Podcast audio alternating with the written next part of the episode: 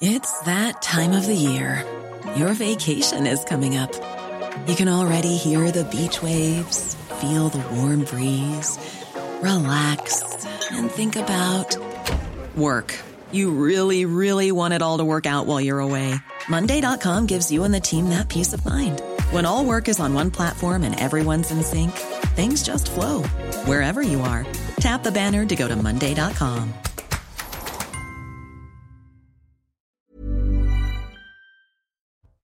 Bonjour à tous et bienvenue à vous. Midi News au programme Interdire, interdire et encore interdire. Alors il ne s'agit pas de la corrida cette fois-ci, mais euh, du foie gras. Et oui, revoilà le débat sur l'interdiction du foie gras et c'est le roi d'Angleterre qui ouvre le bal cette fois-ci. On en parlera.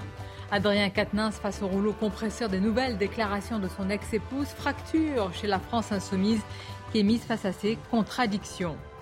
Faut-il expulser les familles des délinquants des logements HLM On vous pose la question après l'affaire dont on vous a parlé hier à Champigny-sur-Marne. On y reviendra. Et puis une plainte contre l'hôpital Cochin d'une patiente violée après avoir été hospitalisée.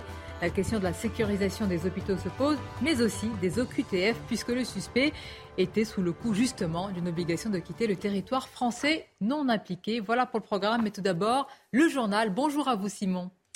Bonjour Sonia et euh, bonjour à tous. On commence ce journal euh, avec cette disparition inquiétante à Genet euh, dans le Rhône. La jeune Lilou, 13 ans, est portée disparue depuis six semaines maintenant. L'adolescente n'a plus donné signe de vie depuis le 10 octobre dernier. Et ce jour-là, elle avait envoyé un message à sa mère lui disant Maman, je suis triste. Lilou a été victime d'un viol collectif en 2020. La jeune fille avait alors 10 ans. Sa mère a témoigné hier. C'était chez Cyril Hanouna. On l'écoute. Je me bats depuis 45 jours maintenant pour dire que ma fille n'est pas en fuite et que ma fille est en danger. Enfin, ma petite fille, oui, a été victime euh, d'un viol en collectivité à ses 10 ans. Et que la justice française est très longue. Et que personne ne l'a cru. J'ai été la seule à me battre depuis. Euh, depuis. Et que et qu'elle est vraiment pas bien, euh, qu'elle depuis. Donc c'est des appels à l'aide. Et quand elle veut, quand elle part, elle se met en danger, elle est en autodestruction totale. Dans l'actualité également, euh, ce déplacement du ministre de l'Intérieur Gérald Darmanin à la gare de l'Est pour renforcer la sécurité euh, dans les transports en commun. Gérald Darmanin promet de doubler le nombre de forces de l'ordre dans les transports d'ici 2024. Des commissariats seront également créés dans les gares. Le ministre de l'Intérieur travaille sur un plan zéro délinquance en vue de la Coupe du Monde de rugby et des Jeux Olympiques. On écoute Gérald Darmanin. J'ai demandé à chacun des préfets de travailler un plan zéro délinquance pendant la Coupe du Monde de rugby et pendant les Jeux Olympiques, comment on installe de nouvelles caméras de vidéoprotection, de combien d'effectifs on a besoin, quel urbanisme on doit changer, comment on doit intervenir euh, davantage avec les partenaires ici, la RATP, la SNCF, pour évidemment lutter contre toute forme de délinquance. Pendant longtemps, l'État s'est concentré sur la lutte contre les attentats terroristes, puisque notre pays a été particulièrement touché. C'est évidemment tout à fait euh, la chose qu'il faut continuer à faire, et à peut-être un peu délaisser la lutte contre la délinquance de droit commun. Désormais, il faut que nous fassions les deux. Et près de 8 Français sur 10 pensent que le gouvernement n'arrive pas à maîtriser l'immigration. 77% très exactement. C'est le résultat de notre dernier sondage CSA pour CNews. Et parmi les partis politiques, à noter qu'une grande majorité des sympathisants de la France insoumise pointent également cet échec du gouvernement. Ils sont exactement 71% à le penser. Et enfin, un petit mot de la Coupe du Monde et une très belle journée qui s'annonce au Qatar. Le Portugal affronte le Ghana à 17h. Et ce soir, ça sera au tour du Brésil d'affronter la Serbie. Un match à suivre à partir de 20h. Notre journaliste sportif Saïd El Abadi est avec nous pour en parler. Bonjour cher Saïd, deux grandes stars du foot vont fouler les pelouses du Qatar aujourd'hui. Il s'agit bien sûr de Neymar et de Cristiano Ronaldo. Oui, après Kylian Mbappé et Lionel Messi, deux superstars vont également faire leur entrée dans cette Coupe du Monde. Neymar avec le Brésil contre la Serbie et Cristiano Ronaldo avec le Portugal contre le Ghana. Deux joueurs qui disputent sûrement leur dernier mondial et qui pourtant ne l'ont jamais remporté encore. Avec son armada, le Brésil espère bien mettre fin à 20 ans de disette et de désillusion en Coupe du Monde. On se souvient notamment de cette émulation contre l'Allemagne 7-1 en 2014. Les, Brésiliens parviendront-ils à gérer la pression du favori? De leur côté, les Portugais, qui possèdent sur le papier un effectif assez complet, euh, peuvent avoir, euh, peuvent avoir l'occasion de remporter leur première Coupe du Monde. En tout cas, petite statistique intéressante pour les supporters euh, portugais. En 2016, le Portugal a remporté l'euro. 2019, trois ans plus tard, la Ligue des Nations. Nous sommes en 2022. Je vous laisse faire le calcul. Merci beaucoup Saïd pour toutes euh, ces précisions. On regardera bien sûr ces deux matchs euh, avec beaucoup d'attention. Voilà pour votre journal. Tout de suite, c'est parti pour Midi News. C'est avec vous Sonia et vos invités. Exactement. Nos invités, Paul Melun, qui est essayiste, président de Souverain Demain. Bonjour à vous. Bonjour Sonia. Paul, le grand reporter, Régis Le Sommier, qui est aussi euh, directeur de la rédaction d'Omerta. Bonjour Sonia. Là. Caroline Pilastre, évidemment, vous la connaissez, chroniqueuse auprès de Sud Radio. Bonjour, à vous, Caroline. Et il est le fondateur d'Opinion Internationale, Michel Taub. Bonjour, à vous. Je voudrais simplement vous préciser par rapport euh, au sujet dont j'ai parlé dans les titres hein, sur ce viol, cette plainte contre l'hôpital Cochin, que l'avocat de la victime sera avec nous tout à l'heure. Donc on aura tous les détails. D'abord évidemment sur euh, comment va euh, la, patiente, qui est sa cliente, mais aussi sur le profil du suspect. Vous allez voir malheureusement qu'il est assez édifiant. Et puis la question aussi, c'est de la sécurisation des hôpitaux. On aura l'occasion d'en parler. Simon, dans le journal, vient de parler euh, de l'immigration, de la perception des Français. Je voudrais qu'on s'y arrête, ça m'a interpellé ce qui vient d'être dit.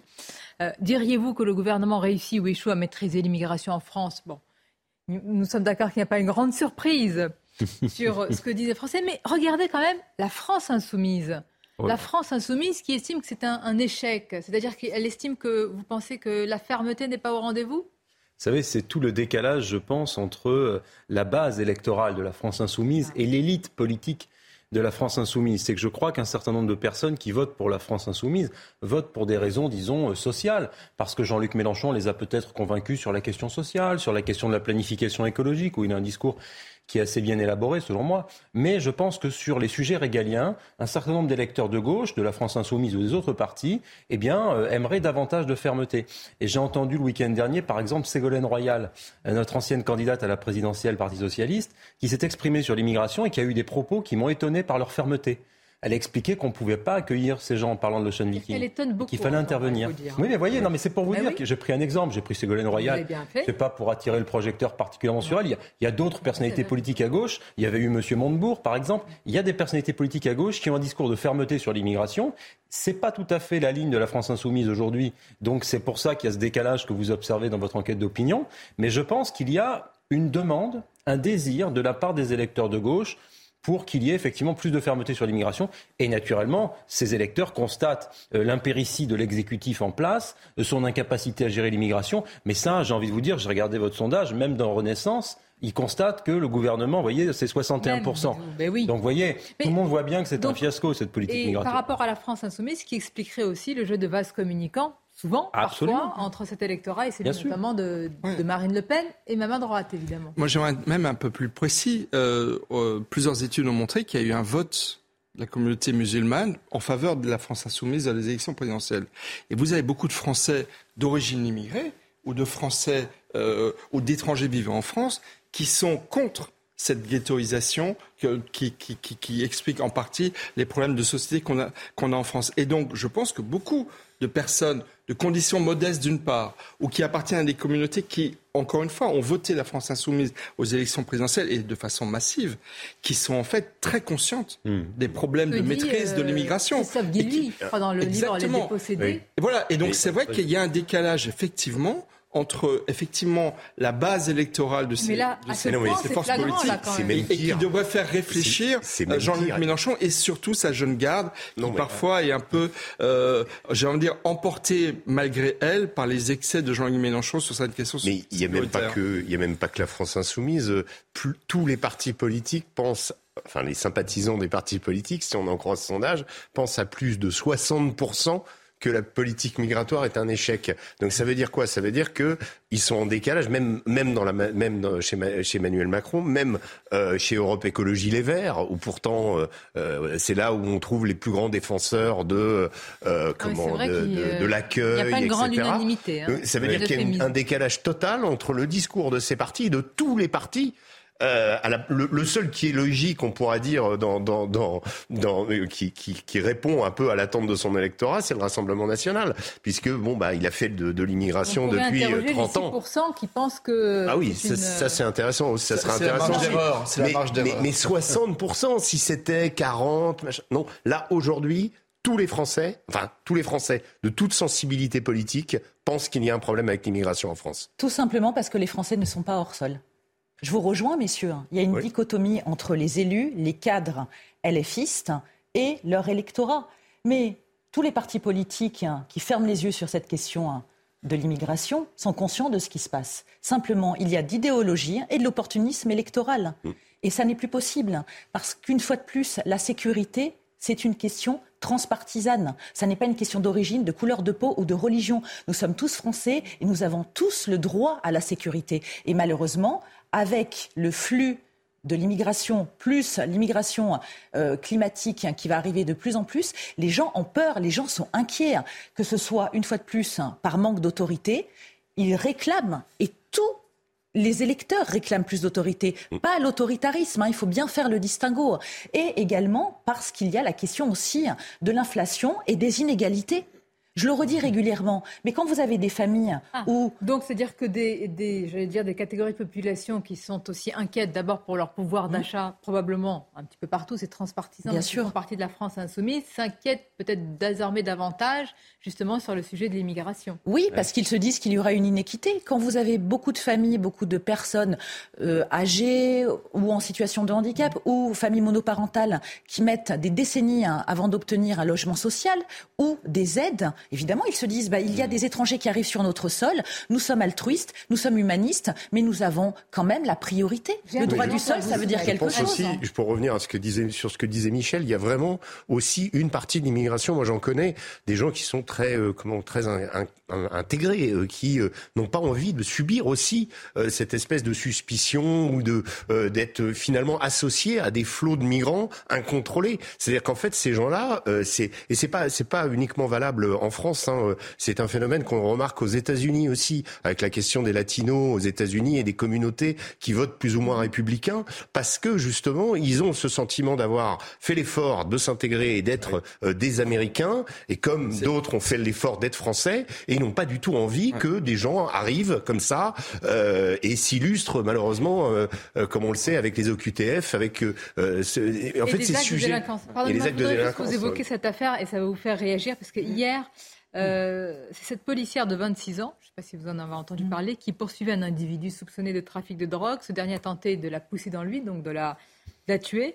Elle a été sauvée in extremis par un collègue et quand la police est entrée dans l'appartement de cet individu, le frère du suspect a tenté de s'interposer, donc de freiner le travail de la police. Et on a appris que ce logement est un logement euh, social. Donc la question naturelle qui s'impose, faut-il expulser cette famille? Alors déjà sur le principe, un logement social, savez, c'est la collectivité nationale qui paye, mais je voudrais qu'on écoute pour vraiment qu'on se rende compte des difficultés parfois à appliquer la loi. Euh, le sonore d'un maire, alors ça c'est le maire de Neuilly-sur-Marne, c'est le maire d'une autre commune, mais lui il évoque et connaît bien cette législation compliquée. Écoutons-le. En fait, la, législation est quand même assez compliquée parce qu'aujourd'hui, quand on a des délinquants sur ces types de logements, quand on en parle avec les offices HLM, eux aussi veulent s'en débarrasser. Sauf que la législation ne permet pas aujourd'hui de s'en débarrasser dès lors qu'il ne constitue pas de trouble pour le voisinage. Donc il faudrait vraiment que tous les voisins portent plainte contre, un voisin désigné en disant qu'ils trafiquent, sauf qu'évidemment, vous pensez bien qu'ils vont pas porter plainte à visage découvert, sinon c'est la fin pour eux, compte tenu des délais judiciaires qui sont absolument aberrants. Donc on est dans un système qui se qui s'enferme et qui garde et qui subventionne en réalité euh, les délinquants euh, pour qu'ils restent là où ils sont. Il faut y mettre fin et rapidement.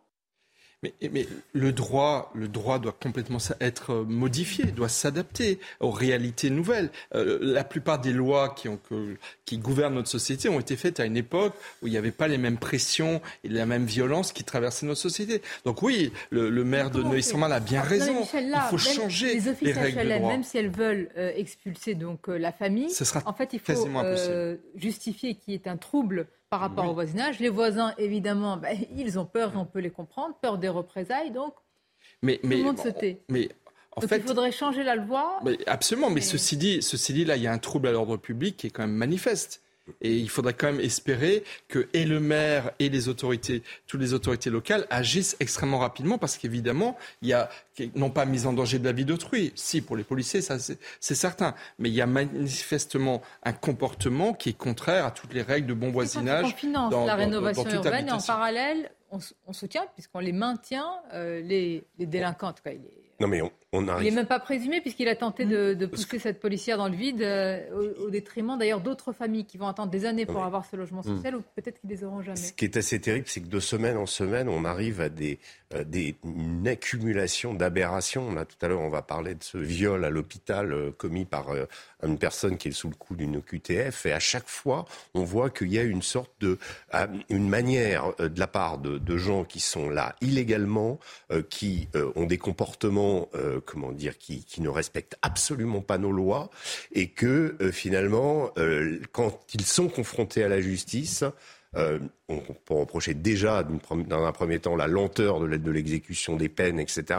Mais en surcroît de ça, ils, profitent de comment d'argutis juridiques pour justement se maintenir en l'état, euh, voir euh, leur cas débouté parfois.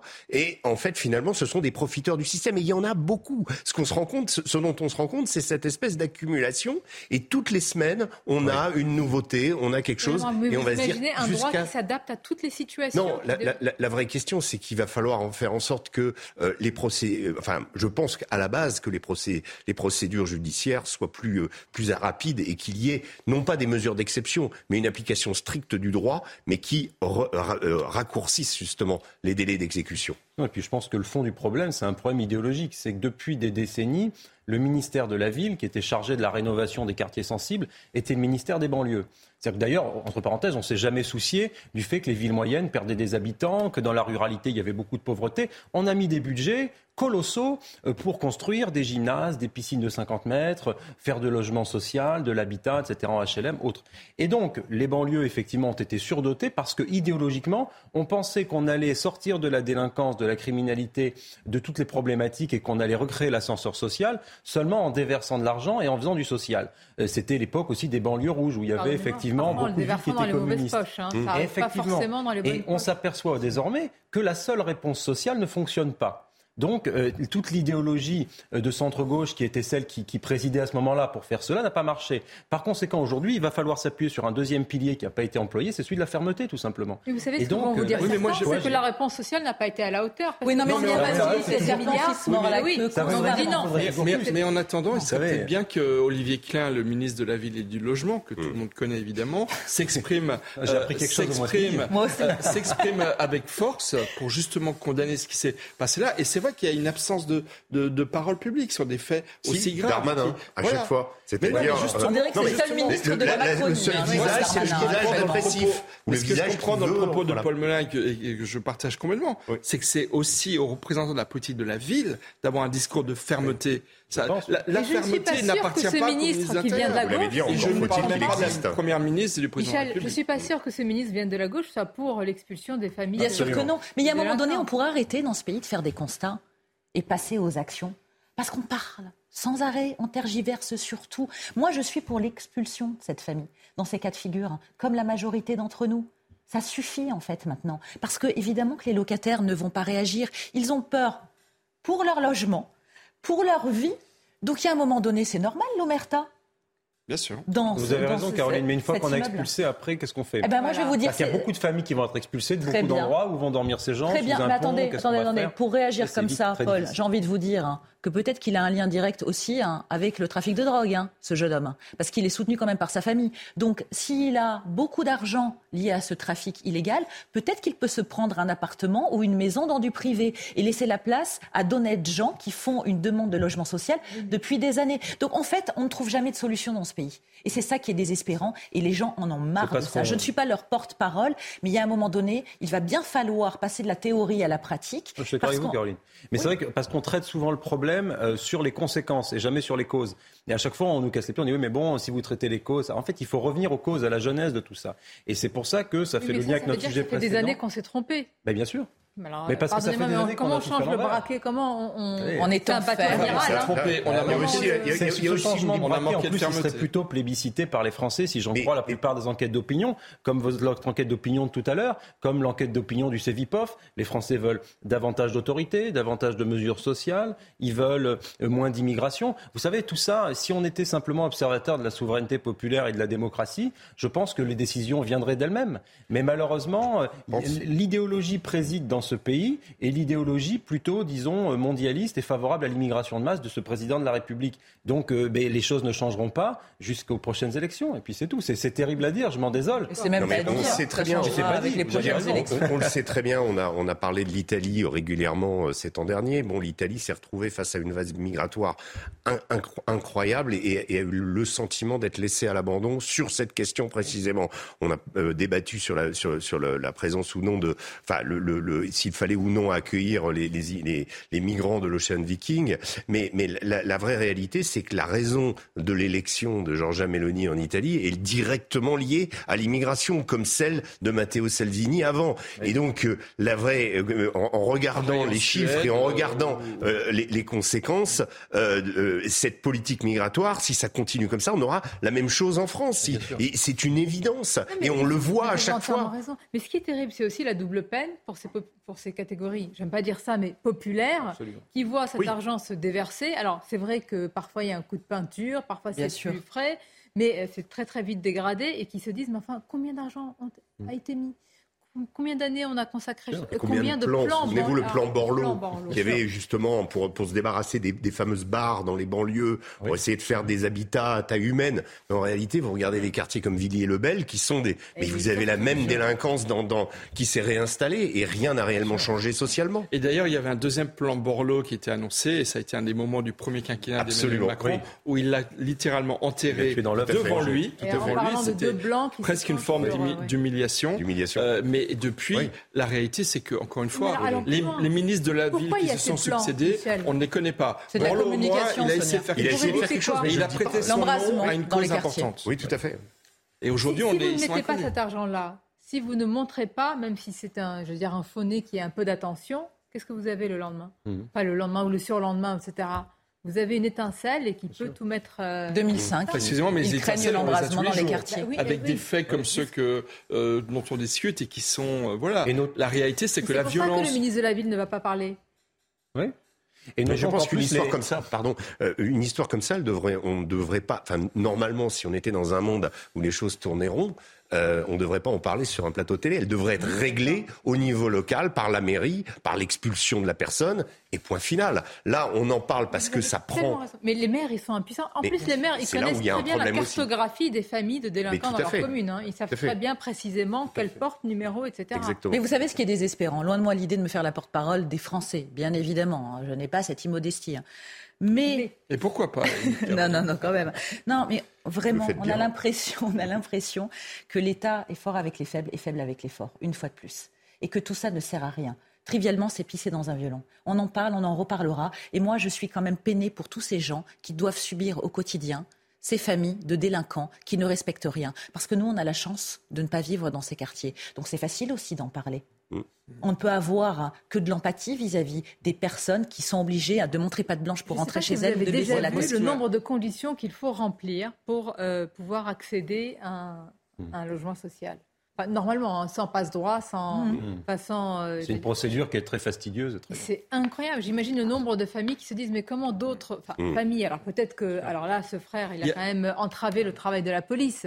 Alors justement, moi, Toutes les familles ne sont quand même pas à mettre dans le même. Euh, Bien sûr, mais, c'est justement ça qui est intéressant. Même... Il ne faut pas mettre tout le monde dans le même sac. C'est-à-dire que quand vous avez des actes de délinquance ou de deal, ce qui est terrible, c'est que même si c'est le fait d'une minorité, ça jette l'opprobre sur euh, toutes les, tous les quartiers populaires et toutes les banlieues. Et moi, ça me déplaît parce que l'immense majorité des gens qui vivent dans ces quartiers-là sont des gens très honnêtes. Et le problème, c'est que, si vous voulez, euh, toujours ces gens très honnêtes sont les victimes de ce système de mafia, de bandes, de criminalité, de délinquance, de voyous. Et qui, et qui, eux, qui, génèrent et profitent d'un système qui font parallèle, clandestin, et qui, et rapporte 3 milliards d'euros euh, par an. Bah, c'est le, le, le, le du trafic de, de, de, drogue. Et lorsqu'il y a des restaurations et qu'on va mettre des immeubles de plus petite taille, qu'on va faire en sorte de mettre des piscines, d'équiper des stades, etc., ce sont les mêmes délinquants qui vont aller euh, tout ficher en l'air avec des tags, etc., abîmer les installations publiques et rendre la vie impossible à ces gens. Donc le, le vrai service qu'on peut rendre aux catégories populaires qui vivent dans ces quartiers-là, c'est de faire de la sécurité. Et c'est ce qu'ils attendent aussi, de la sécurité et du social. Mais tant qu'on ne met pas les deux main dans la main, et on revient à notre débat sur ministre de la Ville, ministre de l'Intérieur, tant que les deux ne sont pas imbriqués et que les gouvernements de gauche ne font que du social, et eh ben dans ces cas-là, ça ne marche pas. et là aussi, il y a une aggravation de la situation, c'est que vous avez aussi de plus en plus de comportements de rébellion vis-à-vis de l'autorité. Là, c'est pas qu'on veut travailler, on veut faire nos, son petit business dans notre coin, c'est qu'il y a de la véritable rébellion. Là, le frère qui se, qui s'interpose et qui empêche la police de faire son travail, ce Français qui a été agressé par ce, ce, cet habitant d'un quartier qui a été agressé parce que justement il a demandé à des dealers de, euh, de circuler, d'aller voir ailleurs, et qui, c'est en fait des manifestations de ce que ces territoires perdus de la République sont des territoires de plus en plus de rébellion, où vous avez quelques personnes qui ont en fait leur petit empire, qui leur apportent énormément d'argent et qui sont prêts à tout pour pouvoir rester sur leur territoire. Adrien Quatennens, on va en parler. Ah. Sans transition. Sans transition aucune. Depuis hier, je n'en fais pas parce que c'est compliqué les transitions. Non mais il y a l'aspect, euh, il y a l'aspect politique, évidemment, parce que la France insoumise est face à ces contradictions. Il y a le fait que la communication d'une partie de la France insoumise ne tient plus. On n'en est plus, en tous les cas, attention, d'après les dires, à une gifle. Et puis il y a l'aspect aussi conjugal. Comment peut-on savoir ce qui se passe euh, Ça va être extrêmement compliqué pour la justice, en plus avec toute la tension politico-médiatique, de démêler le vrai du faux quand même. Mhm. Et présomption d'innocence. Personne ne le rappelle quasiment. Surtout pas la France insoumise malheureusement. Mais oui, bon, on va en parler parce qu'il y a eu beaucoup de réactions là à l'Assemblée nationale. C'était très vif autour d'Adrien Quatennens justement. Une courte pause et on se retrouve. La suite de vos débats, Midi News, en quelques instants, nous serons à l'Assemblée nationale. Véritable chaudron, vous allez voir, ça chauffe autour du cas Katnins. Mais tout d'abord, les titres, c'est News Info avec Audrey Berthaud. La corrida va-t-elle euh, être interdite en France? C'est aujourd'hui que les euh, députés se penchent sur la proposition de loi du député insoumis Émeric Caron. Un débat dans le cadre de la niche parlementaire de la France insoumise. Aujourd'hui, sa proposition de loi a été rejetée une première fois en commission le 16 novembre. Une étude dénonce le coût de la justice pour les victimes de violences sexuelles entre frais d'avocat, d'expertise ou encore d'huissier. Ce rapport prend pour exemple le cas fictif de Julie, une Parisienne victime d'un viol qui, après sept ans de procédure, échoue à faire condamner son agresseur. Julie aura déboursé en vain près de 8500 euros pour ses démarches juridiques. Enfin, la Chine confine 6 millions de personnes à Zhengzhou. C'est là où il y a eu de violentes manifestations hier dans une usine d'iPhone. Les ouvriers ont défilé face aux policiers. Dans la foulée, les autorités ont ordonné une grande campagne de dépistage et ont donc confiné la population pour cinq jours. Merci Audrey. On poursuit le débat avec Régis Le Sommier, Paul Melun, Caroline Pilastre, Michel Taube et c'est notre journaliste politique Gauthier Lebret qui nous a rejoint. Gauthier, d'abord une précision avant qu'on aille voir à l'Assemblée ce qui s'y passe autour du cas Katnins. C'est la journée de la France Insoumise, ça veut dire que toutes les propositions de loi proviennent, qui sont étudiées, proviennent de ce groupe aujourd'hui. Absolument, c'est ce qu'on appelle une niche parlementaire, c'est une fois par session et par groupe, et c'est donc autour de la France insoumise. Et euh, première proposition de loi qui est discutée en ce moment même, l'inscription de l'IVG dans la Constitution. Ensuite, ça sera l'interdiction de la corrida. Et c'est intéressant de noter que la corrida est en quatrième position. Pourquoi est-ce qu'elle est passée en deuxième position? Puisque les insoumis ont abandonné euh, l'idée d'un SMIC à 1600 euros ou la demande d'une commission sur les Uber Files. Alors certains à gauche, ça fait grincer des dents, puisqu'on dit, eh bien, dans, euh, notamment du côté des communistes, qu'ils ont abandonné les sujets sociaux, le SMIC à 1600 euros, pour des sujets sociétaux qui font le buzz, qui font parler, qui font grincer des dents. Et donc, euh, effectivement, ils ont préféré mettre l'accent sur l'IVG dans la Constitution et l'interdiction de la corrida, qui sont sans doute des sujets plus médiatiques que le SMIC à 1600 euros. Et alors, l'un des sujets qui fait parler, c'est l'affaire Adrien Quatennens, feuilleton devenu véritable boulet pour la France insoumise. Et c'est la députée euh, Prisca qui est exactement députée des Hauts-de-Seine et porte-parole de Renaissance. Écoutons-la. Il y a une certaine volatilité dans la géométrie féministe de certains euh, députés ici présents qui peut euh, nous interroger souvent mais qui nous inquiète toujours. Hier, certains imaginaient ensemble comment faire revenir parmi leurs bancs un homme accusé euh, de violence sur sa femme. Hier encore, une autre femme nous...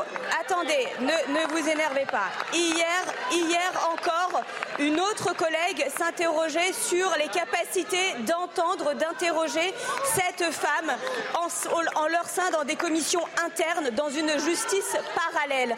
Ne voyez aucune polémique dans ma question simplement un souci de cohérence. combien ne voyez aucune polémique. Votre fuite en avant à vouloir ne pas répondre à cette question nous pose des difficultés. Et donc, je vous le dis, répondons-y ensemble, ne nous engonfrons pas dans des polémiques et soyons à la hauteur du combat que nous devons porter ensemble sur l'ensemble des droits aux femmes.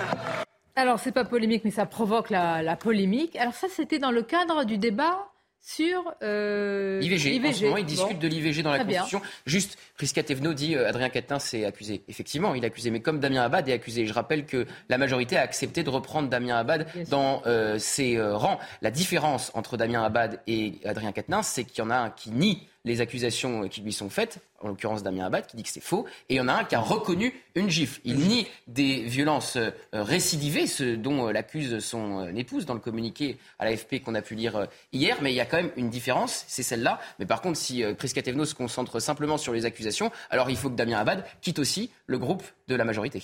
Écoutons Sandrine Rousseau, elle est quand même à l'origine, en tous les cas, semble-t-il, de, de toute cette affaire, dans le sens où elle aurait dévoilé en tous les cas, ce qu'a dit euh, l'ex-épouse. Faut pas regarder bizarrement. C'est Julien Bayou. Eh, pardonnez-moi, c'est Julien Bayou. Euh, oui. Euh, dans la NUPES, elle a un petit doute, oui. Sandrine Rousseau a mis de l'huile sur le feu quand même. Vous avez bien Vous croyez? C'est pas son genre, écoutons-la. France Insoumise, mais en tous les cas, moi je pense que Adrien Quatennens, et suite à la parole posée hier pour la première fois par Céline Quatennens, ne peut pas siéger dans, à l'Assemblée nationale. Jusqu'au mois de décembre, jusqu'à ce que la Constitution. En tout cas, il peut pas, il peut pas siéger, il peut pas siéger tant que la justice n'est pas passée. Ça c'est au moins le minimum. Et euh, je pense même qu'après se pose la question euh, de la représentation du peuple. Voilà, c'est clair. Et pendant ce temps, il est payé. Hein, oui, mais, ouais, pas, il est payé. Ça fait grincer des dents si certains Français. Euh, le, le. Et certains opposants politiques aussi. Oui, mais enfin, la façon dont le principe de, euh, de présomption d'innocence euh, est bafoué, enfin, moi, personnellement, je vous le dis franchement, tous les jours de ma vie, je porte une cravate et des chaussettes oranges contre les violences faites aux femmes. Demain, c'est la journée mondiale contre les violences faites aux femmes. Donc, je suis obligé de le dire. Je suis obligé de le dire parce que par rapport à ce que je vais dire ensuite, évidemment, on peut vite être accusé de tous les noms. Bah, mais, je trouve que la présomption d'innocence, elle est tout aussi importante. Il a avoué. Que oui, il a attention, il a avoué, il a même fait plus que ça, puisqu'il plaide coupable. De, il, a, il, a, utilisé ce qu'on utilise rarement, un processus euh, pénal qui, lui, qui, qui, lui permet de reconnaître la gifle qu'il a commise, qui est, évidemment inadmissible. Mais est-ce que pour autant, il n'a plus le droit de siéger sur les bancs de l'Assemblée nationale tant qu'il n'a pas été jugé? Et moi, je réponds clairement vous vous non. Sur, vous vous oui, et donc je, je trouve juridique? Si vous placez sur le plan politique, vous voyez bien ses camarades, ses collègues et surtout les femmes. Évidemment, mais moi je dis, que, je dis qu'il y a des équilibres à trouver qui sont toujours subtils à avoir entre le respect des femmes qui est intangible, qui était un critère absolument absolu et, et, nécessaire, et en même temps, en même temps le principe, le présomption de sens, parce que sinon la boîte de Pandore qui a été ouverte par les insoumis, elle va continuer à ben s'ouvrir. et elle va frapper C'est leur slogan, on vous croit. Oui, on vous croit d'emblée, donc il n'y a même pas de. Mais surtout, ils ont demandé. Sauf, euh, on vous croit, sauf quand ça concerne les nôtres, quoi. Puisque je rappelle qu'il n'y a pas que euh, comment. Il y a eu l'affaire Coquerel, il y a eu l'affaire Tahar Bouafs, euh, quand même sur lequel Julien Bayou, lui, il est, il est comment, il est chez les Verts, mais enfin bon, c'est un peu le même. et on s'aperçoit que dans cette, dans, dans, dans, de ce côté-là, eh bien, on, ne va pas appliquer les critères qui, de, de, enfin, de leur part, on n'appliquera pas les critères qui ont été demandés pour Damien Abad euh, qui, n'a pas, voilà, qui, n'a pas pu être confirmé. Donc euh, à son poste de ministre. Donc euh, voilà, c'est toujours, c'est toujours quand ça concerne pas la France insoumise, on y va à boulet rouge. Et puis quand ça concerne la France mais insoumise, malgré tout, depuis les propos de son ex-épouse à l'AFP directement, oui. à la justice. ça, lui, c'est fini. C'est un rouleau compresseur qui est passé sur lui. Hein, mais en théorie, si on applique cette, ce principe, il n'a rien à faire à l'Assemblée nationale. Mais oui, mais il n'a pas été condamné jusqu'à présent. Il a protesté de son innocence sur les faits qu'elle a rapportés à l'AFP. Euh, son ex le problème, c'est que par-delà le débat, par-delà le débat judiciaire, il y a le débat politique, effectivement, et que dans le débat politique, la France insoumise et la NUPES en général ont mis un point d'honneur à être dans un discours euh, qui est une forme de, comment, comment on pourrait qualifier ça, mais d'inquisition permanente contre les hommes, pour être franc. Et donc, si vous voulez, avec dans votre parti des gens comme mesdames euh, Autain, euh, Obono, Rousseau, etc., qui sont des ultra-féministes, des néo-féministes qui voient derrière chaque homme, voilà, quelqu'un qui est un coupable potentiel. Chaque effectivement, homme chaque homme blanc, vous avez raison, parce que les autres sont moins coupables. Mais, si vous voulez, effectivement. Et donc, euh, le... Monsieur dans, ce contexte-là, dans ce marasme-là, euh, d'évidence, la présomption d'innocence, c'est difficile. Et qu'on voit un conflit entre les anciens et les modernes, entre M. Mélenchon et... Olivier Faure, par exemple exemple. Ah bah ça y est, pour lui, la sentence est tombée. Regardez sa réaction sur les réseaux sociaux. Voilà, découvrir ensemble. Que dit-il? Qui est quand même le partenaire, enfin l'allié jusqu'alors. J'ai pris connaissance du communiqué de Céline Katnin. Notre devoir est de dire que nous accueillons sa parole et la croyons. Point. Notre responsabilité est d'en conclure que le retour d'Adrien Katnin sur nos bancs est désormais impossible. Bah, Moi, je suis toujours regardé avec ce genre de. Notre devoir. C'est embêtant quand même Son de la part ça aurait peut-être été non, de pas tweeter ça. C'est enfin, embêtant, oui, c'est embêtant ce parce que même, au moins qu'ils disent euh, jusqu'à ce que la justice euh, soit. Pour ça, je suis... Et monsieur, monsieur Ford, il y a quelques euh, semaines, il, a, changé d'avis parce qu'il y a quelques semaines, Monsieur Ford, il était interviewé euh, à la télévision chez vos confrères et il a dit oui, mais il y a des contextes dans lesquels la gifle, etc. Donc il a, mmh. expliqué Monsieur ça, Ford, qu'il y avait des contextes. Pardonnez-moi, il y avait une gifle. Aujourd'hui, il y a des violences, en tous les cas, des accusations de violences répétées, morales et physiques, ça. Et donc des accusations. Mais toute la stratégie de la France Insoumise, c'était de minimiser cette gifle. Je me souviens très bien des propos de Manuel Bompard sur ce plateau ici même en matinale. Ça avait créé une polémique pas possible. Et là, toute la stratégie de la France Insoumise part en éclat, vole en éclat, avec effectivement ce communiqué euh, hier de la compagne d'Adrien Quatennens et Marlène Schiappa a dit ce matin, ce qui est vrai aussi, on le sait, euh, ce n'est jamais qu'une gifle. Un homme non, qui... Bah, alors ça, non. Ben non. Ce n'est jamais qu'une bah gifle. Mais c'est ce que dit ce matin. Non, mais c'est pas parce que c'est qu'elle a la. Qu'est-ce que ça veut dire bah, Ça veut dire qu'un homme qui frappe sa femme une fois, il la refrappe une deuxième fois, il est... et pourquoi pas une troisième fois C'est ce ah que oui. dit. Ah non, c'est ça, c'est ça. C'est ça Ce n'est jamais Ah non, ce n'est ah, jamais qu'une gifle. Dans ce sens-là, oui. C'est-à-dire que quelqu'un qui frappe sa femme une fois, forcément, la refrappera une deuxième fois. Et on se souvient de ces campagnes de sensibilisation qui euh, disait à la première gifle, il faut partir, parce que ça peut se reproduire. Voilà. Il faut partir d'abord, euh, c'est, difficile de donner des leçons. Euh. Oui, il faut avoir les moyens. C'est une campagne de sensibilisation, Sonia. C'est pas. Non, mais attendez, moi je suis toujours très gênée avec ce genre d'affaires et ce genre de déballage public, parce que je n'étais pas là, je ne suis ni juge ni procureur. On est d'accord, mais c'est quand même important de dire. dans la chambre à coucher, enfin dans la maison d'un couple. Bien sûr, Sonia. Vous avez raison. Comment ça se passe Maintenant, l'indignation à géométrie variable ça suffit. Parce que une partie de la NUPES, mais surtout des LFistes, ont ostracisé M. Damien Abad, qui n'a toujours pas été condamné à ce que je sache. N'oubliez pas qu'ils avaient menacé de le huer s'il revenait à l'Assemblée nationale. Sandrine Rousseau, qui est euh, les, qui s'érige pardon en chevalier blanc de toutes ses affaires. Mais elle n'est pas juge à ce que je sache, Madame Sandrine Rousseau. Donc de quel elle droit est-ce qu'elle parle Oui, moralement. Parce qu'on a parlé de Bayou tout à l'heure, mais il n'y avait pas d'affaire Bayou. C'est un, cas bien à part, Julien Bayou, par rapport à tous les autres quand même. Il faut faire très attention. Oui, mais le cas Bayou, ça ne concerne pas le cas. C'est injuste. C'est vraiment comme ça. Et ils exécutent les gens et ils coupent des têtes. Mais quand ça les concerne, là, on trouve des circonstances atténuantes. Et ça, c'est un vrai problème. C'est impossible qu'ils reviennent. Vous défendez, mais vous savez que politiquement, c'est s'il est lavé, le pression médiatique fait qu'il peut pas revenir. Mais la gifle, là encore une fois, euh, elle ne fait pas tomber finalement. Il y aura procès. Et si le procès euh, déclare qu'il est blanchi, à ce moment-là, je ne vois pas. Il sera pas blanchi pour la gifle puisqu'il l'a reconnu. Il l'a reconnu. Donc il a reconnu le gifle, donc fin de l'histoire. Enfin, euh, je veux dire, euh, en l'état, il ne peut pas être démis de sa fonction de député. C'est à lui de décider euh, souverainement, envie dire. Vous le voyez aller contre vents et marées, bah, tous ses camarades. Il, a, eu l'honnêteté ou, le choix tactique de reconnaître sa faute et de plaider coupable sur la gifle mm. qui lui est reprochée. S'il maintient dans les semaines qui viennent avec son avocate que les, dires à l'AFP de son ex-conjointe sont faux, Là, il va peut-être se dire, bah maintenant je vais me battre pour faire val C'était peut-être l'un des héritiers, de la suite de Mélenchon. C'était le premier héritier de l'occasion d'interviewer de, euh, Jean-Luc Mélenchon. Aujourd'hui, c'est le boulet de la France insoumise. Vous croyez vraiment qui vont, pardonnez-moi bah, l'expression, bah, un boulet qui les affaiblit et qui fait en sorte qu'ils puissent prêter le flanc bah, comme ça il, à, vous oubliez quelque chose. propos de... Côté sûr de la FI, il restait débuté non inscrit. Permettez-moi, Michel, la, probabilité qu'il soit condamné est quand même très élevée. Il a reconnu la gifle, donc la probabilité oui, qu'il soit condamné est quasiment de 100%. Donc à partir de ce moment-là, qui, qui vaut expulsion de nationale. Mais, vous verrez que la France insoumise lui demandera de démissionner du groupe. Non mais vous oubliez quelque chose, messieurs, c'est que sa femme, sa future ex-femme, pardonnez-moi, est en train d'évoquer d'autres faits de violence. C'est ce dont on parle tout à l'heure. C'est pas en train de s'arrêter. Donc ça se trouve, elle va encore plus déballer de choses et il ne pourra pas, ni politiquement, ni au niveau de l'opinion publique, revenir. C'est impossible. Mais la clé de cette affaire, pour son retour ou non, c'est le parti. C'est comme ça que ça fonctionne. Et d'ailleurs, euh, dans, ce, dans cette affaire, on voit le poids qu'a le parti et le poids qu'a le premier cercle de Jean-Luc Mmh. Mélenchon. Et là, on va sur le débat politique depuis le début de ces affaires, avec euh, eh bien, des, des- des organisations, des commissions qui se réunissent, une justice parallèle. Euh, là, d'ailleurs, Dupont-Moretti avait très bien parlé en expliquant qu'il n'y avait qu'une seule justice et que c'était la justice de la République. Clémentine Autain qui veut Et- et- entendre la femme d'Adrien Quatennens devant la commission Absolument. interne Absolument. de la France Insoumise, c'était là. Dans la grande tradition, dans la grande tradition révolutionnaire, C'est inadmissible. certaines personnes à la France Insoumise s'arrogent le droit de vous donner la justice, de euh, rendre la euh, justice. Clémentine Autain, donc, qui, euh, auditionne, enfin, qui, Qui aimerait. écoute euh, l'ex-épouse ou la future ex-épouse d'Adrien Quatennens et qui donc va démêler le vrai du faux de, de l'histoire d'un couple. Mais c'est son souhait, mais ça n'arrivera probablement pas.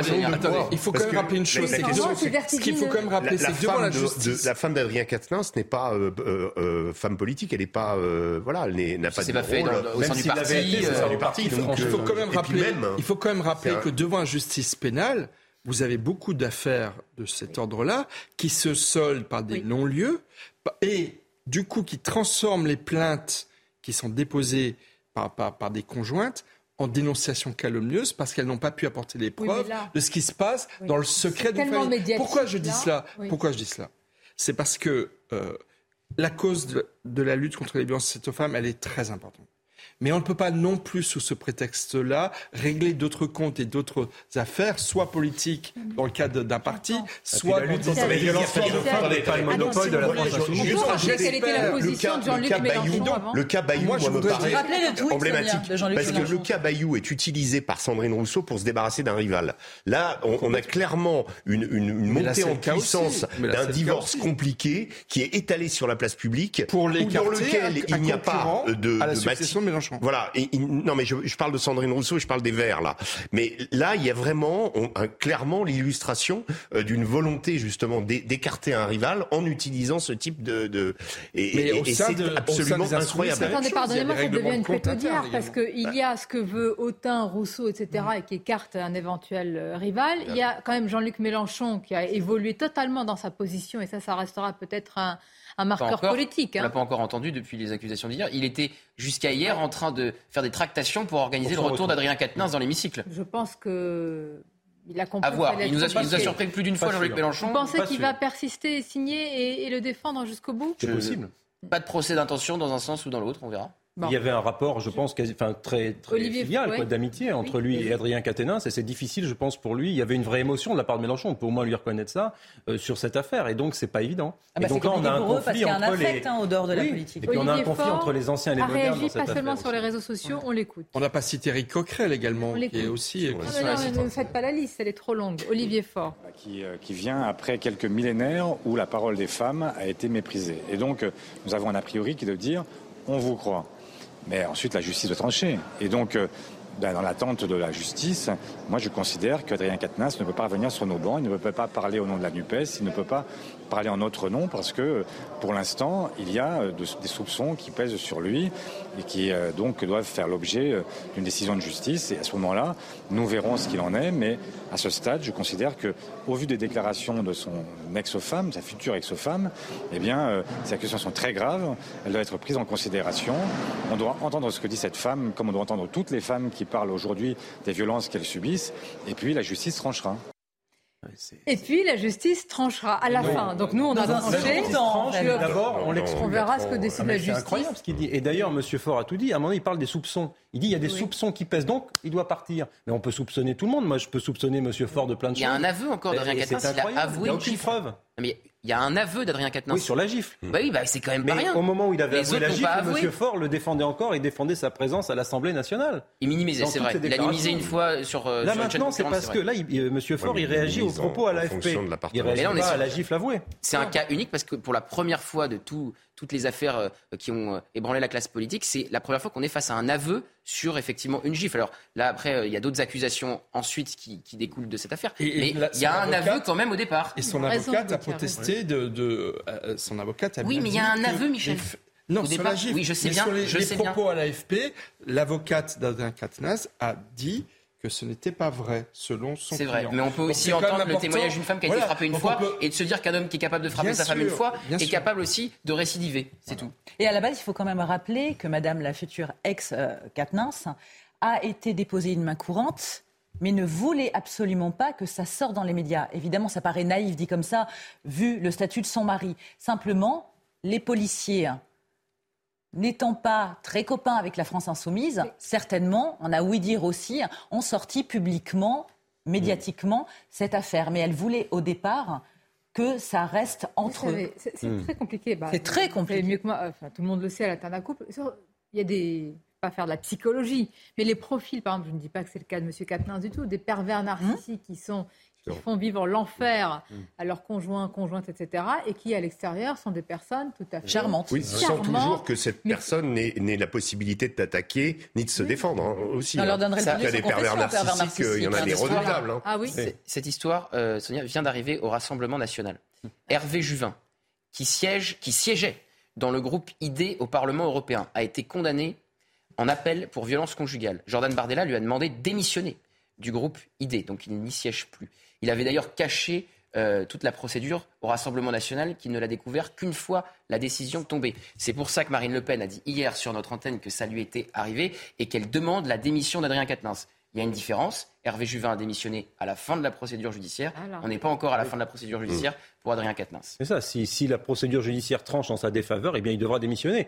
Mais pour le moment, il n'y a pas de justice politique, il n'y a pas de justice Sauf dans les que- médias. Les déclarations de son ex-épouse dans l'AFP n'engagent que c'est... Voilà, c'est Sauf qu'encore une fois, il y a un aveu. Et par contre, on voit à quel point c'est en train de, de clairement handicaper la France insoumise. Ah, ça, ça, devait être leur journée aujourd'hui. On devait parler de leur proposition de loi. De quoi on parle? De quoi doivent-ils s'expliquer? Du cas Quatennens. Et il est vrai quand même que quand ça arrive à d'autres partis politiques, ils ont beaucoup moins Oui, de mal aussi. à demander des démissions et ils sont beaucoup Non, moins mal à l'aise la pour demander la démission du concurrent politique. L'accumulation des casseroles, quand même, à la France insoumise, elle est quand même. Ah, ils font une rentrée cataclysmique. hein. Ils vont pas tous fêter Noël ensemble. Non, ça c'est sûr. Peut-être qu'ils ne prendront pas tous façon, du ils foie gras. Non, mais parce que Non, mais dites pas joyeux Noël, hein, de toute manière. Il faut le rappeler. Pas, pas avec euh, le nouveau roi Certains prennent leur distance avec la figure de Jean-Luc Mélenchon qui n'est plus député aujourd'hui. Et euh, Clémentine Autain a été choquée par exemple du tweet où il n'avait pas de, pas de parole, pas de mots pour la Je compagne. crois que Clémentine Autain s'est de... exprimée dans le Figaro, là. Non, récemment. En tout cas, on lui a reproché de s'être exprimée trop rapidement et justement. Elle a Elle a pris été- plusieurs fois été- sa distance avec Jean-Luc Mélenchon récemment, Elle a c'est été très deux premières à avoir des propos de, de suite à la... Ouais, Il y a eu un portrait dans le Figaro, effectivement, où on parle de ses ambitions présidentielles pour succéder possiblement Alors, à Jean-Luc Mélenchon ah, comme candidate à la France Insoumise. Justement, je pense que la guerre de succession à Jean-Luc Mélenchon est ouverte beaucoup plus tôt, va s'ouvrir beaucoup plus tôt que ce que pensait Jean-Luc Mélenchon. Et puis je pense que cet après-midi, quand même, Émeric Caron aura son petit moment de gloire sur, Oui. euh, la, Sur la corrida. De la corrida. Mais je suis Et d'accord. impacté par cette affaire. On est, on est bien d'accord. Mais bon, il a quand même réussi à obtenir pour le euh, SMIC à 1600 euros. l'organisation de ce débat. Non, mais que ce soit vrai ou non, une fois de plus, vous le disiez, Sonia, nous n'étions pas dans la chambre à coucher. Nous ne sommes pas ce qui s'est passé dans la vie de ce couple. Mais quoi qu'il en soit, ça jette l'oppro- l'opprobre politiquement sur cet élu hein, qui ne pourra pas rester. C'est impossible politiquement, et c'est pas impensable. Il a avoué, donc à partir du moment où il a avoué, il va être Oui, condamné. mais il, Il a va pas tout avoué, quoi qu'il en soit. Non, mais il a avoué, vous allez voir que pour la n'a pas il a- avoué tout ce qui s'est passé après, Absolument. d'après son Mais il a demandé une reconnaissance de culpabilité. Donc à partir Vous avez parlé de la corrida, l'interdiction de la corrida. Je veux parler de ce qui est euh, des injonctions, justement. Interdire, interdire, interdire. Le foie gras. Ah, Ah, Charles III. ah oui. Le roi. Le roi Charles III. Le Pas roi. encore, pas Non, encore mais- intronisé. hein, Ah, vous avez raison, L'année prochaine. hein. Oui, c'est vrai. Ah oui. Ouais. Bah, enfin, il il ne a le fera pas avec du foie gras. pour bannir le foie gras dès. Noël. Non, mais c'est un sujet sérieux. un sujet oui, parce qu'il y a toujours des éleveurs et parce que c'est quand même sûr. une filière et parce que c'est quand même l'image aussi de la France et puis parce qu'il y a la cause animale, la souffrance animale. Alors, c'est un peu trop juste pour vous montrer le, le sujet. Peut-être un, tour de table. Alors moi, moi, je suis pour l'interdiction de la corrida, mais je suis pas pour l'interdiction du foie gras. Parce que le foie gras, si vous voulez, on fait pas de la souffrance un spectacle. Ah bah on alors fait là. souffrir La l'animal géométrie pour pouvoir ensuite. Non, mais Non, deux là, choses et vous allez devoir nous expliquer ça. Je vais vous On ne fait pas souffrir l'animal quand on gave une oie. On voit le gavage, En fait, vous vous en J'ai foutez dit, de on loi, mais le, taureau, c'est pas. la Oui, mais on a quand même vu des images. Écoutez, je- rien à voir. moi, je, voudrais placer ce débat sur, la notion des, terroirs. Justement, on n'en parle pas. Je trouve que euh, j'ai un, problème avec la, euh, cette idée idée d'interdire, cette idée d'aller comment finalement mettre un terme à des traditions, qu'elles soient culinaires ou culturelles dans le cas de la tauromachie, et de dire, de dire, de, de montrer du doigt, surtout venant de la part de gens qui sont absolument pas connectés avec la réalité socio-culturelle de ces terroirs-là. Donc le, le, le, prince Charles, il nous a fait des fermes vertes pendant des années, il a rongé son frein en attendant de devenir roi, et puis là il fait un coup d'éclat parce qu'il sait que dans ce genre de choses, c'est pas très cher, ça mange pas de pain, c'est le cas de le dire, et on va, on peut interdire euh, euh, ça parce que en effet les oies qui souffrent. Et puis de l'autre côté de la France insoumise, c'est quand même absolument hallucinant quand on est, on en parlait euh, de, ah, du cas. Non non mais attendez, laissez-moi juste terminer ça. mais sur sur la question sur la question du SMIC à 1600, ça, ça, touche combien de francs Enfin je veux dire, c'est c'est c'est la réalité des Français qui souffrent. Et, et, et, au lieu de ça, et, eh ben la France insoumise s'illustre en demandant l'interdiction de la corrida qui concerne trois villes dans le sud de la France. Je peux juste terminer en vous lisant un tweet du communiste d'un communiste qui dénonce ce qu'a fait la France insoumise d'enlever le SMIC à 1600 euros. Il dit on va donc débattre des taureaux pendant que les étudiants continuent à être pris pour du bétail. C'est Léo Desfontaines qui dit dans sa niche parlementaire LFI a choisi de prioriser la proposition de loi sur la corrida plutôt que celle sur le revenu étudiant. Eh ben, je pense que Fabien Roussel, il va peut-être pouvoir sauver la filière, la filière, foie gras parce que lui, il a eu des positions courageuses euh, sur, sur, les, sur les, les terroirs français. La filière foie gras, elle a énormément souffert de la grippe aviaire ces derniers on va en Parler. Il y a un enjeu économique très important. il y a un enjeu culturel. Il y a un enjeu politique, idéologique. On voit que dans certaines mairies écolos, je pense à Lyon et à Grenoble, ils, veulent, ils ont interdit hein, le foie gras pour les, les réceptions également. Donc ça touche la France. À tout de suite pour en parler.